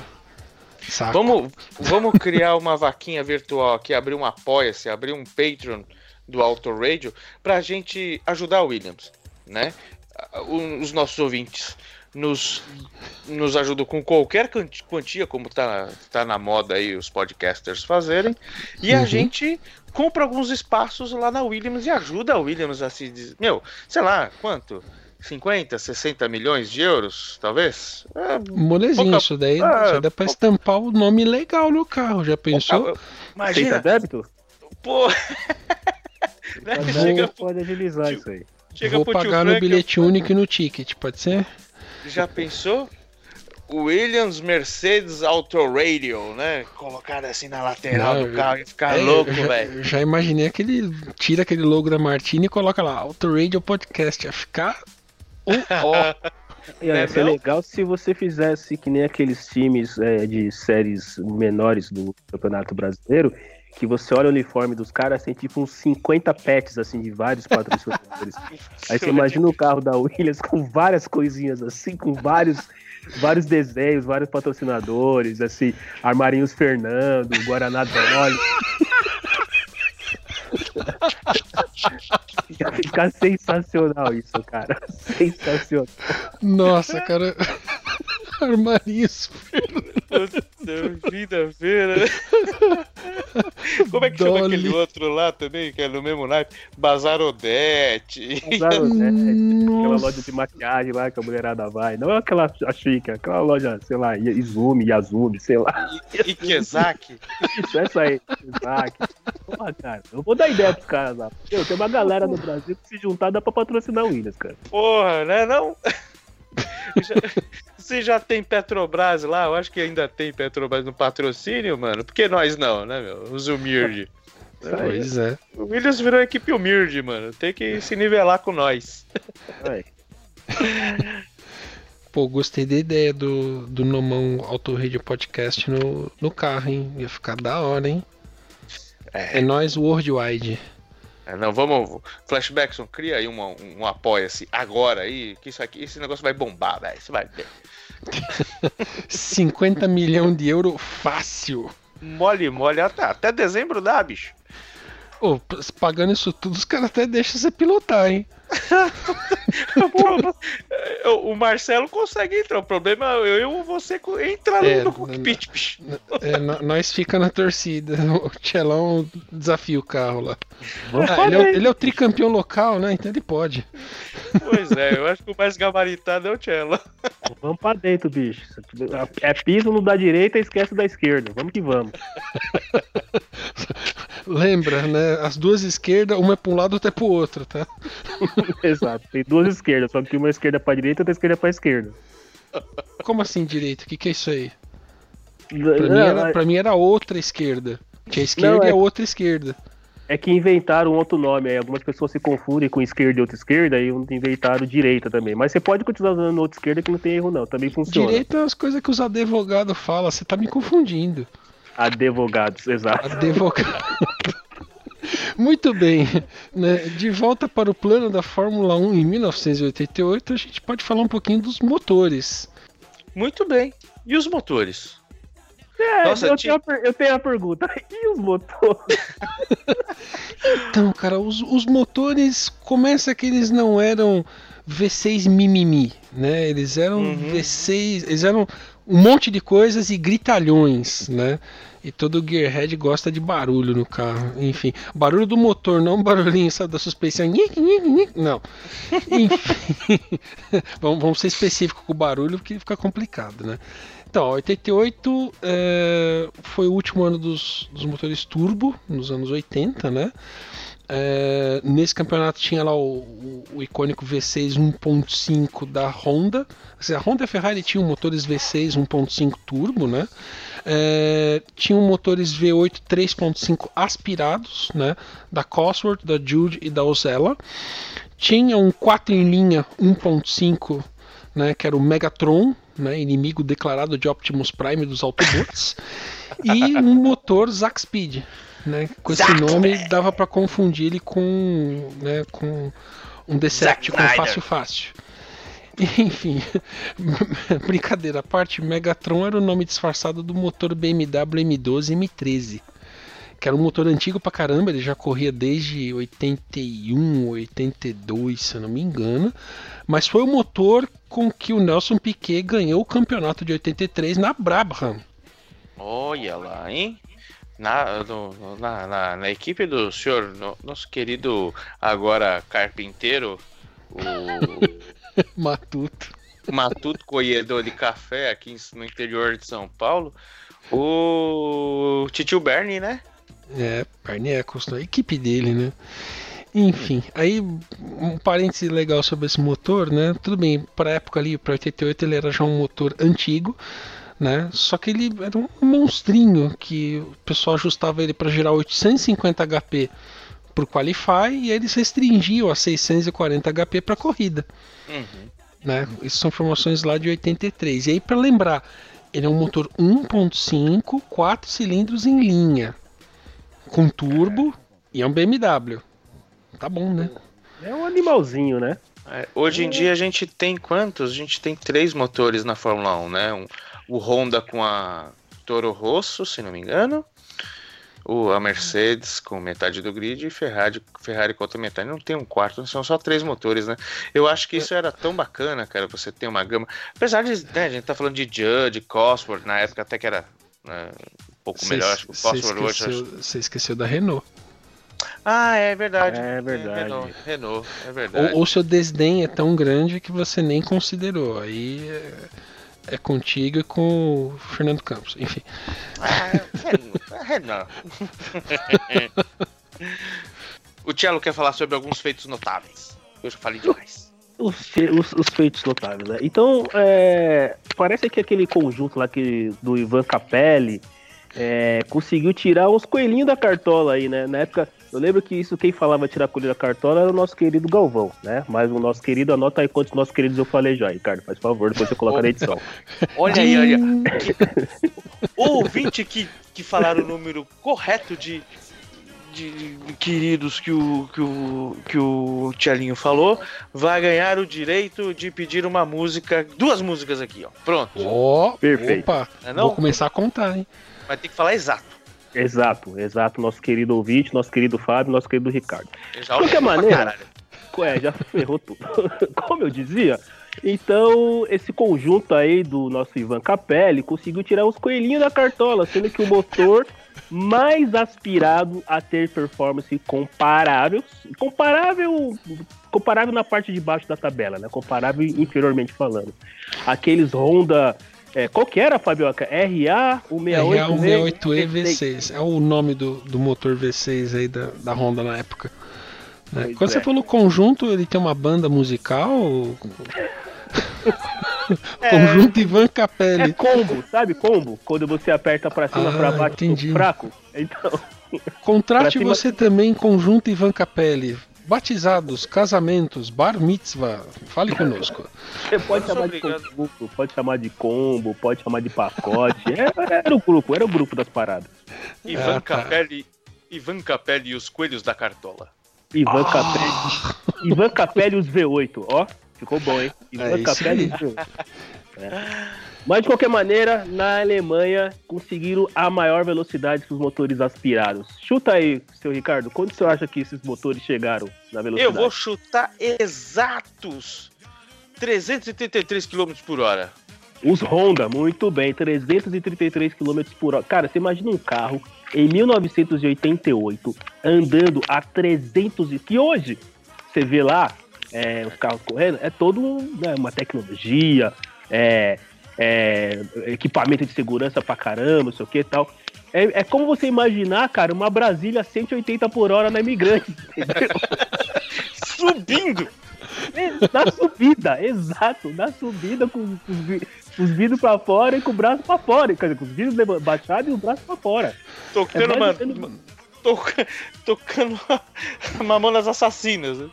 Exato, Nossa, então assim, só- carro a 333 km por hora em 88 eu- era pra quem tinha culhão pra acelerar, né? Porque, puta, a, mer- a merda poderia acontecer muito mais rápido do que aconteceria hoje. Ah, não tem a dúvida. E, o- e naquela época não tinha. Como é que é o nome dessa, dessa peça nova mesmo que protege os pilotos na cabeça ali? Agora é o Halo. Halo. É, ou Halo. Halo Ou- pra mim é nome do jogo que tinha de PC. É, exatamente. Agora estamos Ainda disponível na sua plataforma Xbox. que mais tivemos, existe, né? Que mais tivemos de feitos notáveis nessa época tão Então, dourada? é, o Ivan Capelli e seu conjunto, né? Atendendo o bar mitzvah. Deixa quieto. Já falar as groselhas aqui, né? Então, ele com a marcha e o e o motor Jude V8, né? É, ele conseguiu essa, essa velocidade bacana para motor aspirado lá na Alemanha, que você mencionou. Mas não foi os 333, eles conseguiram 312. Não, 333 foram os Honda, né? Que eu esqueci Foram de os citar, Honda. que eu também eu ia chutar 312 dos Judge. Ah, chutei tá. certo? Nossa. Certo. Nem, nem li, cara. Certo. Caramba, hein? Enfim, na Bélgica ele, ele conseguiu herdar o terceiro lugar depois que as Benettons foram desqualificadas. Então, beleza, ele andou junto, tava lá, opa, sumiu o primeiro e segundo, ganhei, né? E lá em Portugal ele chegou em segundo lugar. Um segundo lugar pilotado, logo atrás do Prost. Caramba, hein? Assim, eh, não, ninguém dava muito pra esses caras não, mas eles conseguiram fazer umas coisas bacanas. É, chegar, chegar em segundo lugar, considerando todos os outros grandes pilotos que tinham aí, meu amigo, é, no Berger, né, enfim, é, o próprio Senna, é, o Mansell, chegar em segundo lugar não é pra qualquer um, não. Uhum. É isso aí. E pra acabar, seu Ricardo? E pra acabar, o ano termina em dezembro de 88, mas Ufa. em, 80, Ufa, mas em 89 não Mano, só que bom. por, por um Fiquei instante preocupado se- acabar em março, velho. Pois é. Ou que ainda não tivesse acabado, né? Pô, tem, tem nego que toma tanta cidra cerezer no- na virada do ano, né, que se acorda no carnaval. Mas enfim, né, né, Não só o ano terminava e, e- e se mutava para um próximo dígito, mas ah, mudava também o esquema para as equipes que tinham motor turbo, cara. É, Não podia rolar mais o motor turbo, só os aspirados naturalmente, cara. E aí, depois acabou rolando uma pá de outras versões de motores diferentes, como o Lamborghini o, e a Yamaha, por exemplo. Nossa, eu, eu nem lembrava, cara, que a Yamaha tinha aparecido para essas paragens, cara. É, e Sim. também nós tivemos os Hondas V10, cara, que aqui a gente que tá aqui na Zona Sul tinha o prazer inenarrável de escutar a 10, 12 quilômetros os caras treinando em Interlagos e, cara, a gente escutava nessa distância. Era uma coisa linda de Deus, né, cara? Esses V10 eram. Uma... Pra, pra quem tava lá no, no- Eu não tive a oportunidade, acho que talvez vocês. O Marcelo já foi no, no autódromo até é, mais. é, já já no- nos anos 2000, né, Tchelo? Que você chegou aí ou você cheguei nos anos 90 também? Eu cheguei aí também no finalzinho dos anos 90, ali pra 98, 99. E já era um absurdo de, de barulho em Interlagos, né? Cara, era sensacional, viu? Era, era- Hoje em dia o pessoal ainda usa né, aqueles protetores no, auriculares e tudo mais, tal, mas naquela época era um barulho ensurdecedor. Era um negócio assim incrível mesmo, cara. Incrível que hoje, é, depois que fizeram as, as últimas mudanças, até se falou em, em colocar é, sons. é, é, é, é, produzir sons não, não, não, não normais ali, né? Produzir sons de maneira. Forçada, porque os, os carros não tem mais aquele ronco específico, né? Aquele ronco é, propício da Fórmula 1. Mas naquela época, no finalzinho dos anos 90, começo de 2000, era uma muito alto, muito alto. Não, é- eu não sei como é que esses caras, né, desses pilotos de antigamente não ficaram surdos, cara, porque imagina aquele barulho gritando na tua orelha durante, sei lá, uma hora, uma hora e pouco. Nossa, não, devia ser terrível, né, cara? Os caras é tudo surdo. Poxa, e o, o- eu lembro de uma de uma vez que você tava lá e você falou, puta, escuta, escuta, tal, né? No começo dos celulares, né? E aí É. você fez uma ligação de lá, mas bar... não dava nem pra te ouvir. Ah! E era barulho, né? Você não, você não tava numa fila indiana lá passando 20, 20 e poucos carros. Né? Era, passava um carro, passou outro, não sei o quê, só que o barulho era no autódromo inteiro, né? Naquela panela inteira, né? Hoje em dia, eh, não se usa protetores auriculares, cara. Não tem necessidade. Não, não usa. Às vezes, quando você vê crianças com protetores e tudo tal, mas é, é puro, puro preciosismo. Não tem necessidade nenhuma. O, o som é diferente, é legal, tudo tal. Mas não é a mesma coisa, né, cara? Aquele lance de. de- do cara tá baixando as marchas, você fala, mano, essa merda vai voar na mão pra sair na mão do cara, né, bicho? E Interlagos ainda é um. ainda funciona como um caldeirão, né? Porque o circuito ele vai baixando, né? Então, se você olhar no centro do Autódromo Interlagos, ele é mais baixo. Então, além de tudo, a acústica do lugar ainda ajudava para que o som fosse absurdamente alto como era antigamente. E aí, depois de algumas décadas, descobriram que dava pra fazer show de rock lá, como a gente foi ver Iron Maiden, e tem os Lollapalooza da vida, e tem outras coisas bacanas lá em Interlagos hoje em dia, né? É verdade. Eles aproveitaram essa acústica do lugar que, ou seja, comprova-se que realmente o lugar tem uma boa acústica para poder aproveitar. É. Mas tem um. Mas nem, nem, nem sempre os caras. é, existem pessoas que é, vão lá e batem palma, né? Que falam, nossa, que legal, que conquista bacana. O que disse Bernie Eccleston na época, seu Fabioca?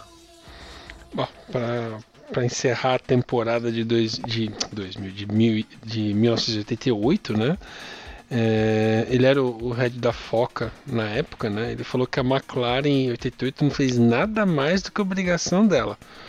Porque ela tinha o melhor motor e os dois melhores pilotos do grid. Esse homem já era ranzinza naquela época, né, velho? Puta merda. E Ele ele, era o verdadeiro moda foca.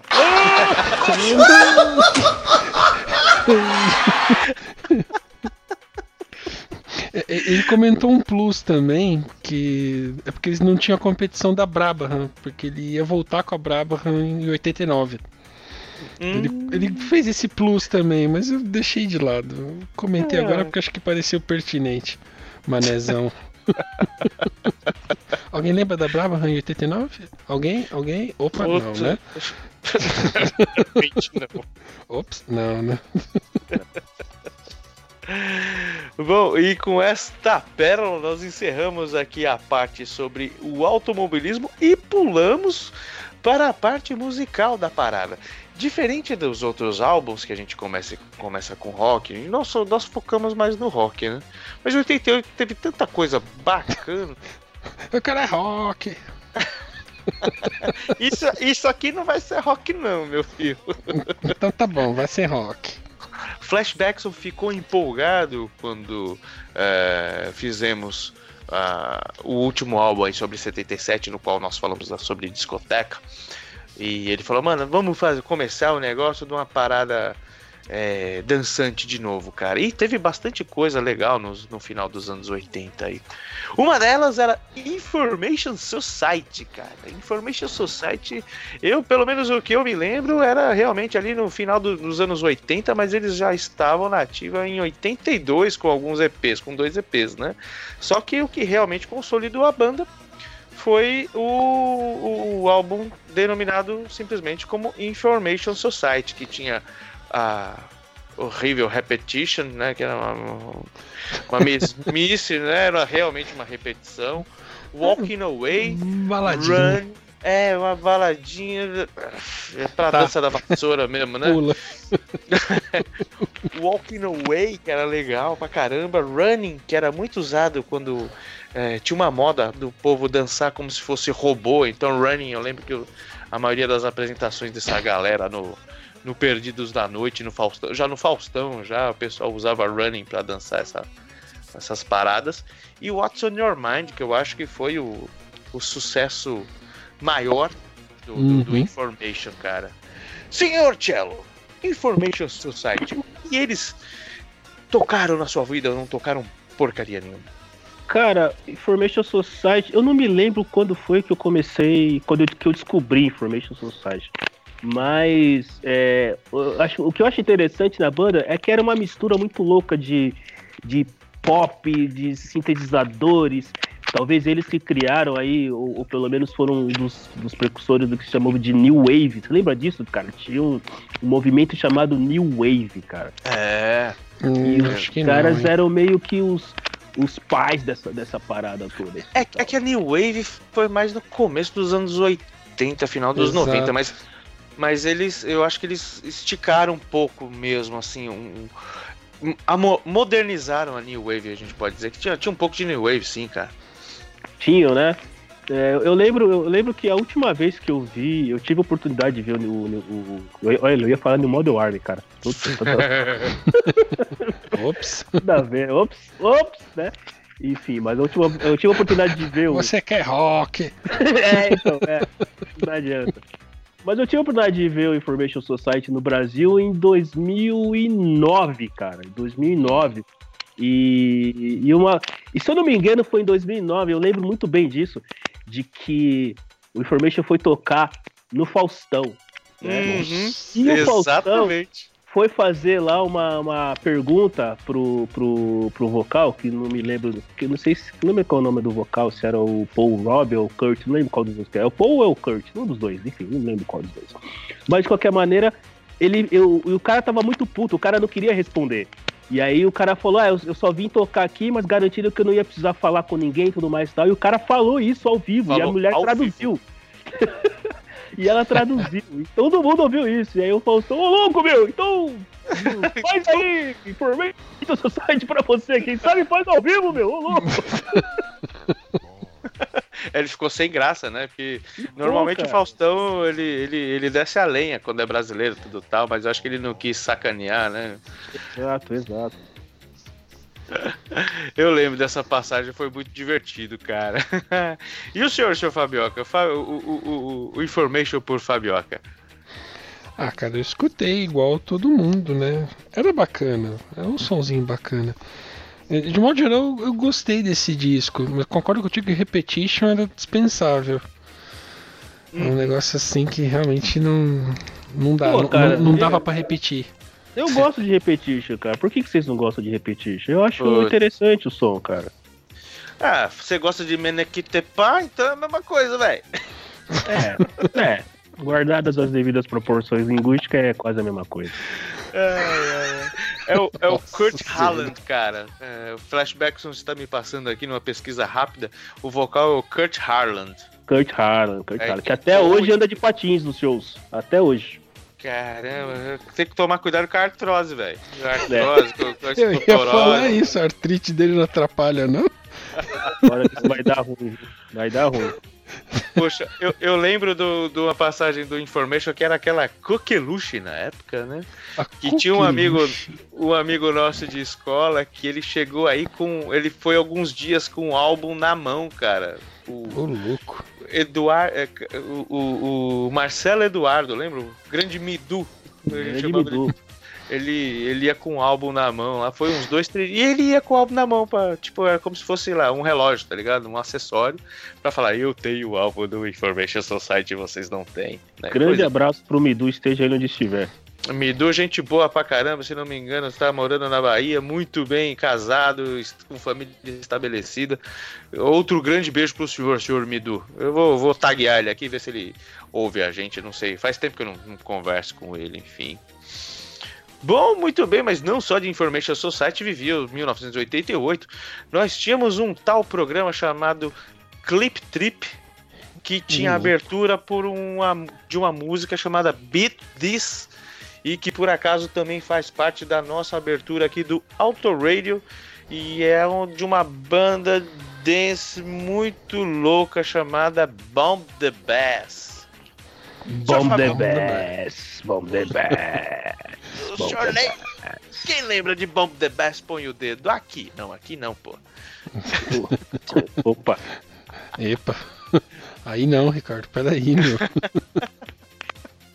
Poxa, eles, eles estouraram com Beat This, inclusive tinha várias versões, porque afinal de contas eles eram meio rappers, meio é, house, era uma mistura muito louca, cara. E Beat This foi a música que realmente colocou os caras no, no, no- no topo das paradas e até se misturava um pouco ali com Jimmy Caston Bunch, com, com Public Enemy, misturava a influência de Ennio, de Ennio Morricone. Então os caras eles faziam uma salada de barulhos, de som e colocava é, no Morricone? Ennio Morricone também como sampler Caramba. das músicas. Ah, eles colocam assim, tinha estática de rádio ah, que, que, que colocavam em tudo quanto era música. Então assim, era uma salada, não sei como os caras conseguiam fazer uma coisa lógica com aquilo ali, né? É, interessante que eles colocavam diálogos também dos Thunderbirds, aquele, aquele seriado de, de, de bonequinho dos anos 70, 60. Cara, e o gênio por trás disso era um tal de Tim Cinnamon. Cinnamon. É, que co- conseguiu produzir depois Nene Cherry, Depeche Mode, Schneider Connor e outros caras aí gabaritados, né? Desse álbum, quase tudo tocou nas rádios, né? Era um álbum assim que na época, se você quisesse fazer uma, uma reunião de amigos e colocar músicas mais dançantes tudo tal, você podia deixar lá, colocava a agulha, só se preocupava em virar o disco, então você gravava um cassete de, de 90 minutos e deixava um lado lá só rolando ah, o, o Into the Dragon, que é o nome desse som, desse, desse álbum, cara. E o senhor, Fábio? E o senhor, senhor Fabioca? O senhor, o senhor curtia Bomb the Bass? Sim, igual que nem todo mundo. Eu gostava mais dessa música do que da, da Beat This, na verdade. Eu já achava a Beat This muito clichê. Muito assim, pô, tá, abra a geladeira, toca música, né? Eu ando na rua, tem alguém cantarolando essa música. Não, não quero mais. Eu gostava mais dessa Don't Make Me Wait. É, por isso mesmo não tocaremos Beat This, porque é muito, né?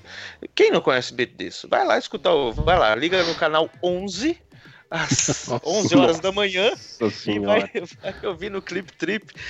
Senhor Cello, vamos ter 10 por Cello. Clip Trip. Trip, cara. É. É, né? mas o, mas o, isso- o engraçado é que eu. como acho que 99% das pessoas, conheci Bomb the Bass através da abertura do Clip Trip. E por muito tempo eu achava que tinha sido uma música produzida pela equipe do programa para a abertura do, do programa.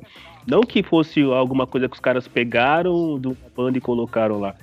E aí, o dia que eu ouvi, falei, cara, isso é uma música de verdade, não é uma coisa produzida assim, não é.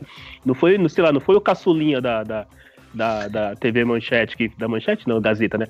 Não foi o caçulinha da Gazeta que fez o negócio para abertura do programa, foi uma banda de verdade mesmo. E eu vou falar que eu, eu, eu, eu, eu meio, novamente ao contrário do Fabio, eu acho que Bidis, cara.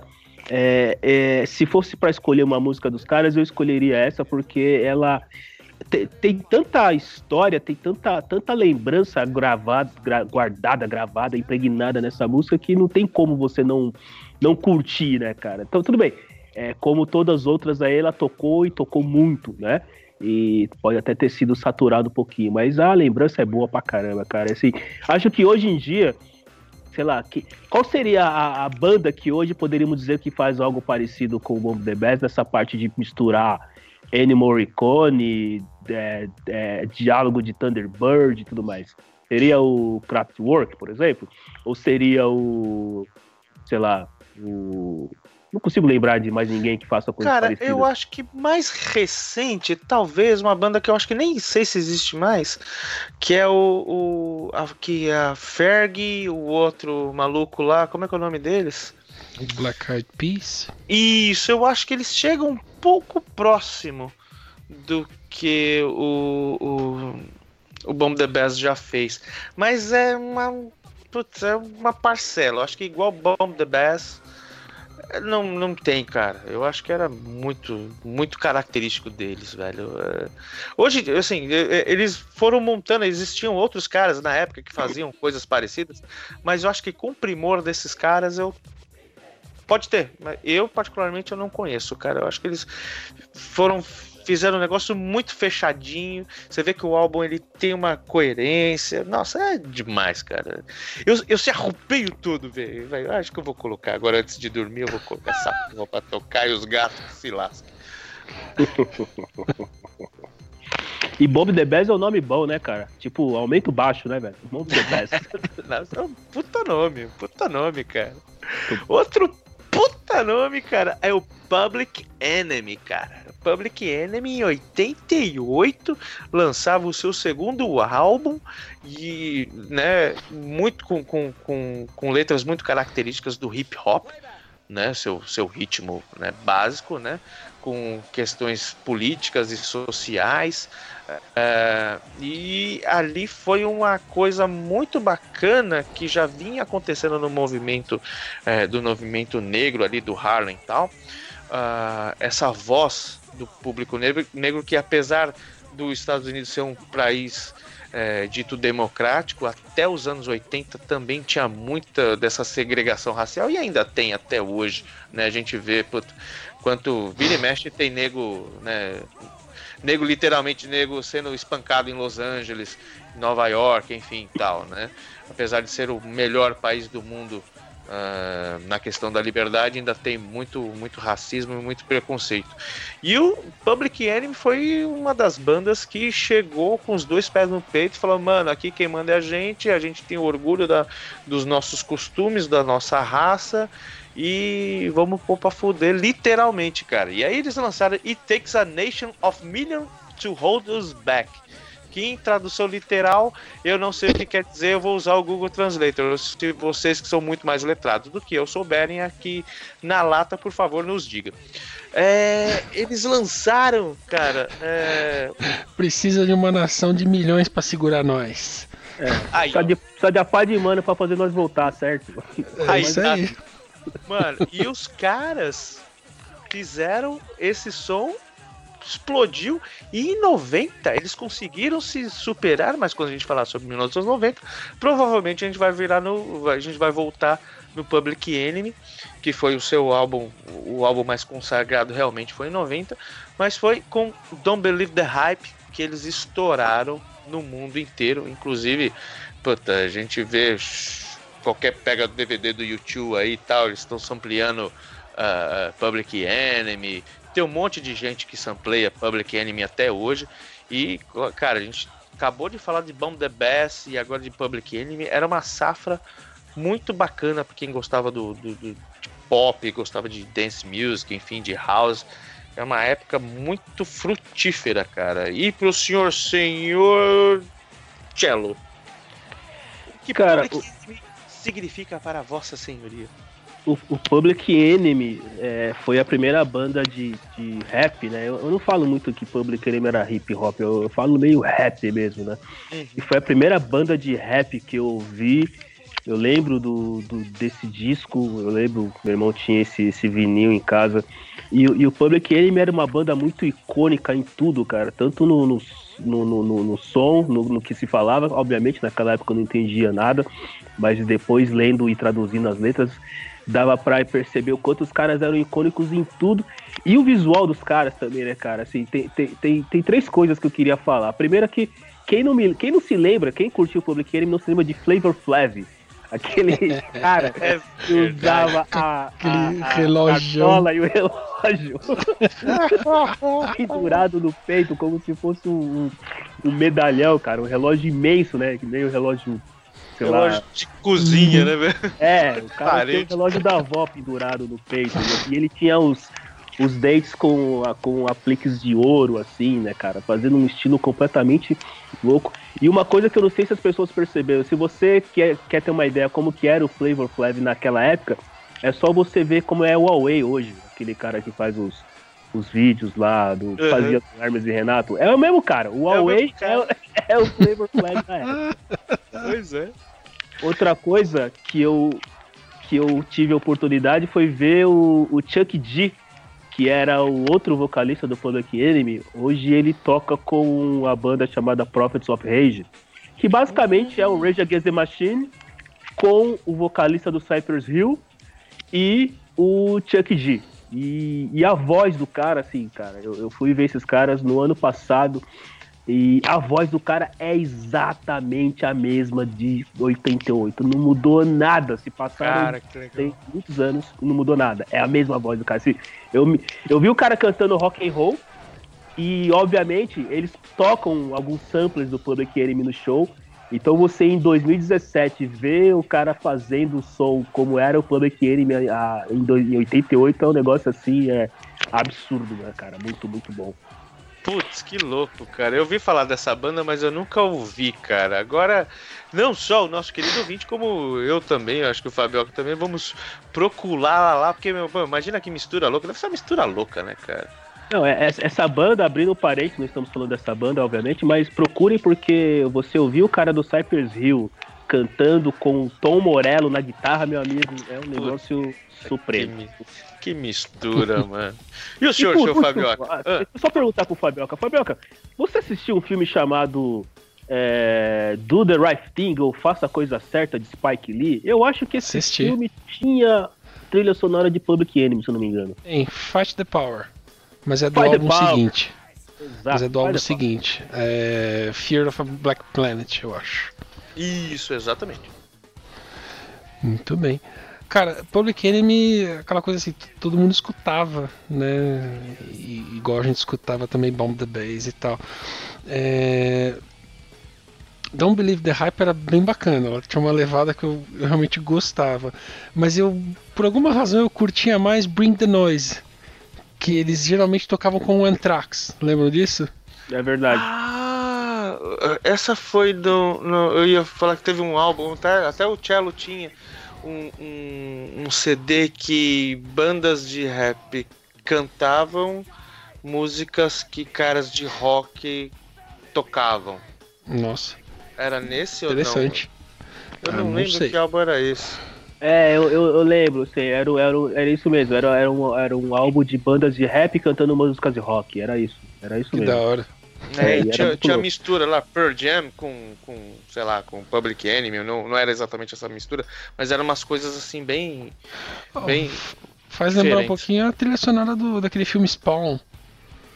Que tinha uns, uns mix assim também, né? Sim, é bem parecido mesmo. Eu tinha, tinha uma outra, né? O Spawn acho que veio um pouco depois. E aí bem tinha uma depois. coletânea. Teve um filme também que era assim, cara. Mas eu agora, sinceramente, eu, não- eu não me recuerdo. Eu sei que era uma, puta, uma mistura muito louca, cara, né? E aí, por essas e outras, a gente teve o Body Count depois de alguns anos, né? Com o Ice-T saindo do, do rap e fazendo metal, cara. Que pô, muito É. louco. Chá gelado. Who gave the fuck niggas this. É, não sei o que guitars, né, cara? Quem, quem vai fazer guitarra pros negão, mano? Cara, muito, muito louco, né, cara? Diferente do, do Vanilla Ice que a gente. Que eu falei aí no, no, no Under the Covers recente aí, que era um grande rola bosta. Bom, e aí bom, mas O, o vídeo do lá que ele mandou do, do Jim Carrey imitando Vanilla Ice. pois é, mais uma vez o nosso Aquilo querido X do 80 Impagável. watts. Muito obrigado por risadas mantidas minutos a fio. Pois é, Ai, ai. O Xi mandou pra gente depois da, da- do lançamento desse, desse Under the Covers que a melhor coisa que aconteceu com Ice depois do lançamento de Ice Ice Baby foi uh, a paródia que o Jim Carrey fez do Vanilla Ice mandou um vídeo lá no nosso Twitter, tá lá, só caçar lá que vocês acham. É muito divertido, cara, muito legal. Bom, mas pelo menos o Vanilla Ice ele dançava, o Vanilla Ice ele cantava. Diferente de uns caras chamados Milli Vanilli, Hum, que lançava o seu primeiro álbum chamado All or Nothing. Essa eu sei traduzir, ó, tudo ou nada, né? E lá nos Estados, e lá nos Estados Unidos ele foi lançado como, sob o nome Girl You Know Is True, acho que mais para vender aí a- a- a- o álbum, né? Vender o produto da música mesmo, foi o carro-chefe, né? E, enfim, é, depois de algum tempo eles. Foi, foi uma- um, um outro frenesi também, que todo mundo queria ouvir Miri Vanille, gostava de. Nossa, que legal, não sei o que, é muito bacana tal. Ah, mas aí descobriram que os caras não cantavam nada, a dupla não cantava nada. Cantava, se não me engano, tinha uma menina, dois caras, três caras, na verdade, que faziam as vozes. E descobriram, se não me engano, talvez vocês tenham mais informações. Eu, eu confesso que Flashbackson pecou aqui, não colocou muita coisa porque ele ficou muito triste quando descobriu. E foi numa apresentação, não sei se foi um show, se foi na TV, que pediram para eles fazerem um lance a capela lá e não, não, deixa pra lá, os caras insistiram e, meu, foi ver, os caras tinham a pior voz do mundo, né? E aí descobriram que os caras não cantavam nada. E aí, depois de um tempo, lançaram um, um- um segundo álbum chamado O Momento da Verdade. Na capa estavam os caras que realmente que tocavam, que cantavam, tudo tal, enfim. Mas aí já era, né? Eu- Diz a lenda que os cara, um dos caras ele quer que se dane essa história e o outro ficou depressivo até hoje, enfim, falou que foi a pior coisa da vida, enfim. Os caras se arrepen- arrependeram, né, meu? Enfim. Um deles morreu, né? Eu Acho, é, eu acho que um deles morreu, é verdade. Um deles morreu. Cara, eu gostei da descrição da banda que tá na, na Wikipedia. Você chegou a olhar em português como é que tá descrito? Não, como está? Milli Vanilli foi uma dupla alemã de reggae e dance music. Reggae Nossa. e dance music. Quer coisa mais Alemão. cosmopolita que essa? Formada por Frank Farian na Alemanha, cujos integrantes eram o francês Fabrice Fab Morvan e o germânico-americano Rob Pilatus. Cara, só tá faltando alguma coisa asiática pra ficar super cosmopolita. Cara, grande potencial, né? Grande do potencial de dar merda, né, cara? Enorme potencial para dar merda, cara? Olha, Uma Olha, dupla alemã de reggae e dance music, formado por um francês e um germano americano. É, for- formado na Alemanha e tinha um francês e um germânico-americano. Cara, que rolo, hein? cara, e, o o, Ju- e o germânico americano se chamava ainda Pilatus. Porra, É, Rob Pilatus. é, não dá. É, Não dá, não dá.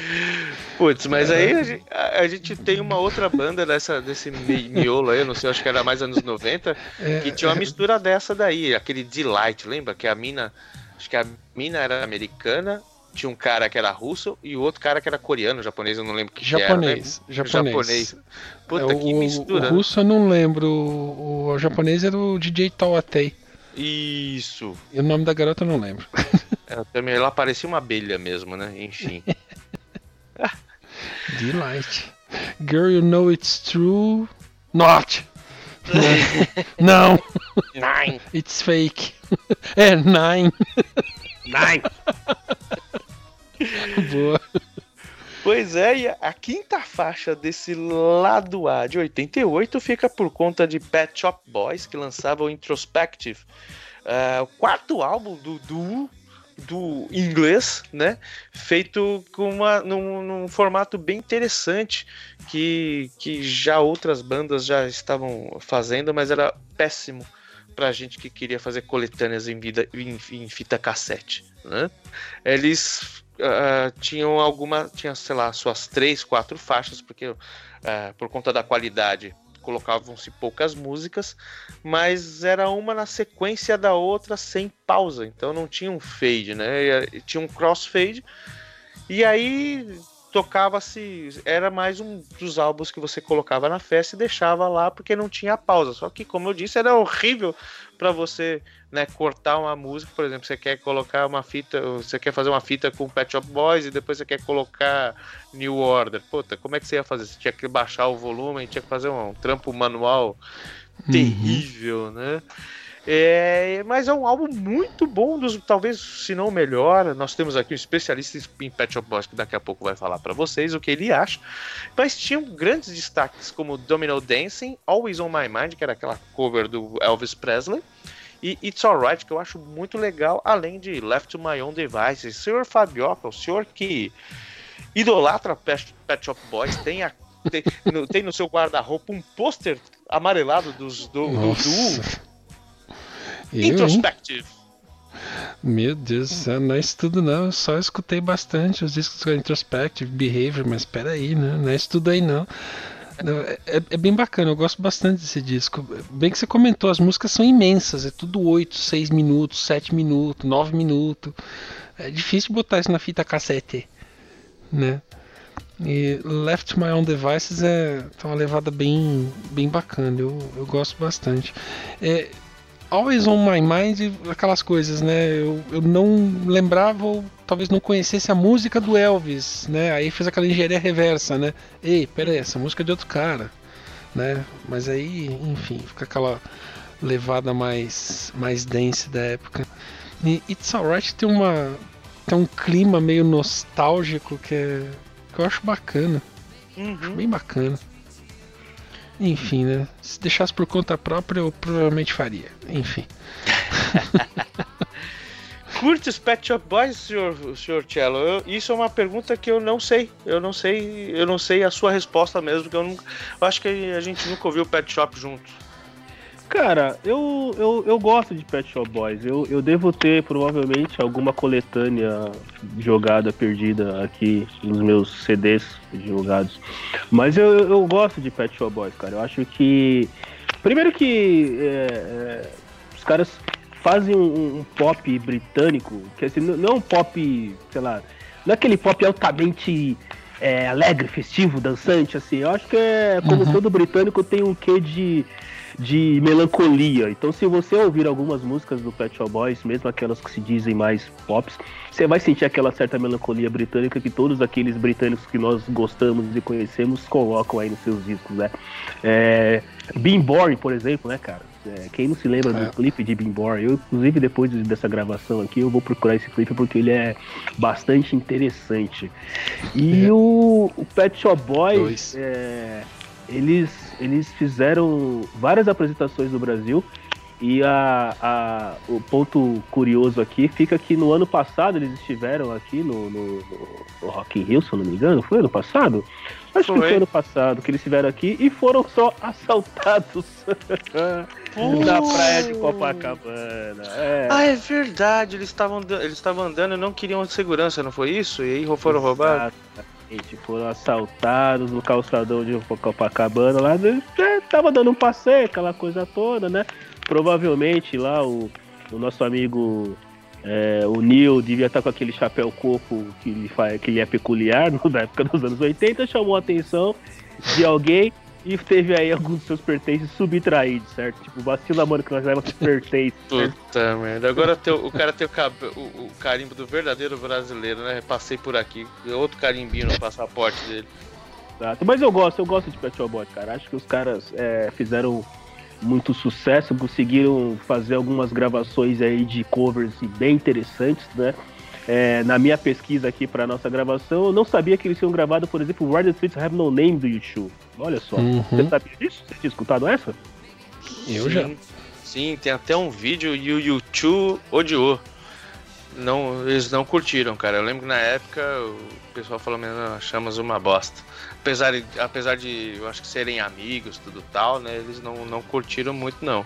Assim como da- ainda do tempo do, do, do Clip Trip, tinha uma banda The Chimes, The Chimes, não era? Uma banda de, de, de, de poperô também, que fez uma baladinha com I Still Haven't Found What I'm Looking For, que eu, os caras do YouTube também acharam uma bosta. É difícil eles acharem ruim criticar, né? Mas eu lembro que dessa do, do Pet Shop eles não gostaram também, não. E o nome também é bom, né, cara? Pet Shop Boys, né? É, é sensacional. Depois eu vou tentar entender por que, que se dá o nome de Pet Shop Boys. É, provavelmente eles se encontraram comprando ração para os cachorros e vamos lá, né? Ou para os hamsters, né? Ou os hamsters. Hamsters. Ai, Ai, ai. É, muito bem, senhores. Vamos ouvir essas bagaças aqui então? Bora! É nóis. Muito bem. Então a gente vai fazer numa ordem um pouco diferente do que a gente relatou aqui. Nós vamos terminar com Public Enemy, Don't Believe the Hype. E a penúltima música será Don't Make Me Wait, do Bump the Bass. Milli Vanilli, ou o fake Milli Vanilli, Girl You Know It's True. What's on Your Mind, do Information Society. E começamos com Left to My Own Devices, do Pet Shop Boys. Fabioca, prazer imenso ter o senhor aqui. Aguardo o senhor semana que vem. Eu é que agradeço e contente de Cello estar aqui na mesa também. O Muito Cello- bom, senhores. Muito bom. Obrigado pela, pela, pelo convite. É sempre bom compartilhar conhecimentos e histórias que não servem para nada a não ser ou encher os ouvidos dos nossos ouvintes com boas é, recordações e outras talvez nem tão boas assim. Arte, isso é arte. Provoque reação, é arte. Muito bem, flashbacks são Left to My Own Device.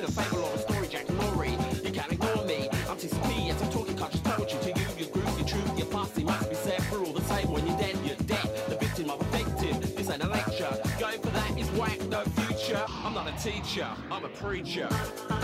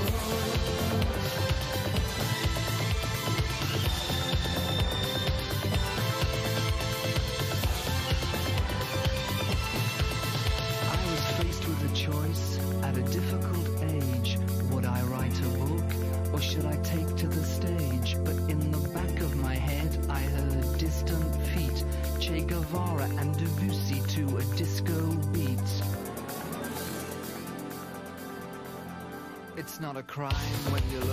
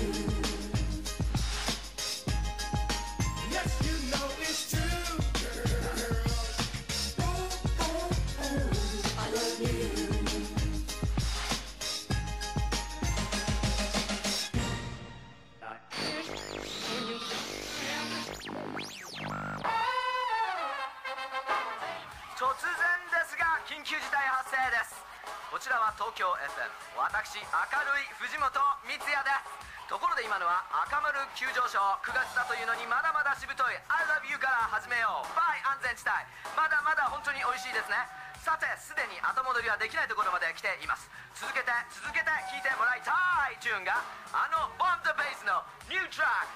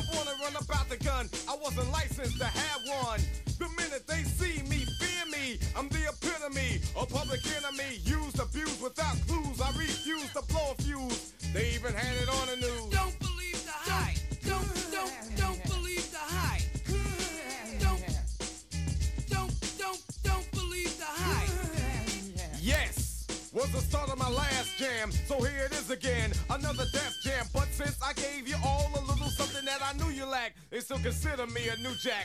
All the critics you can hang on my hold the rope, but they hope to the pope and pray it ain't dope.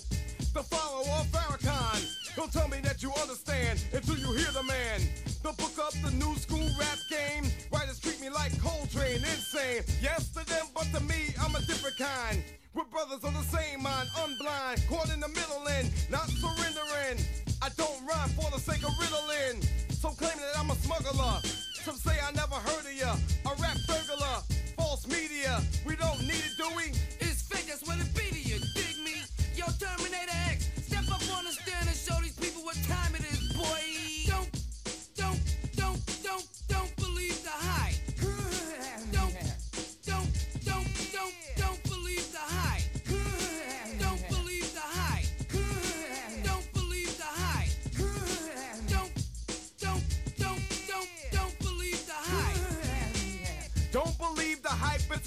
a sequel. As an equal, can I get this through to you? My 98 booming with a trunk of funk. All the jealous punks can't stop the dunk. Coming from the school of hard knocks, some perpetrate. They drink Clorox, attack the black because I know they lack exact the cold facts, and still they try to Xerox. The leader of the new school, uncool, never played the fool, just made the rules. Remember, there's a need to get alarm. Again, I said I was a time bomb. In the daytime, radio scared of me, cause I'm mad.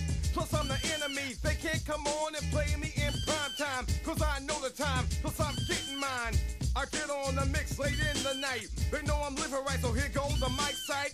Before I let it go, don't rush my show. You try to reach and grab and get elbow. Word to herb, yo, if you can't swing this, learn the words.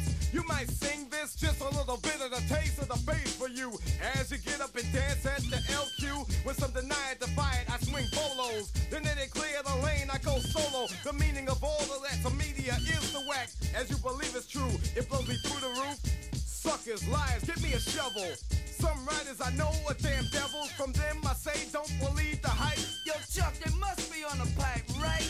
Their pens and pads I snatch cause I've had it. I'm not an addict, fiending for static. I see their tape recorder and I grab it. No, you can't have it back, silly rabbit. I'm going to my media assassin, Harry Allen. I gotta ask him. Yo, Harry, you're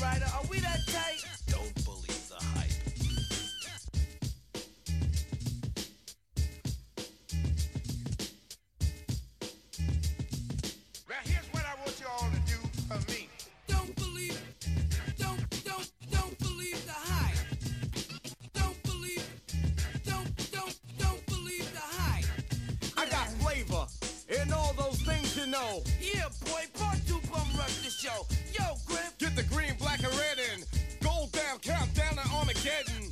88 you wait, the S1s will. Put the left in effect and I still will. Rock the hard jams, treat it like a seminar. Reach the bourgeois and rock the boulevard. Some say I'm negative, but then I'm positive. What what I got to give? The media says this. Red, Yo, black, and green. that hype. They got to be You know what I mean? You know what I'm saying? Yo, the Megas got them going up to see Captain Kirk like a jerk and they out of work. Let me tell y'all a little something, man.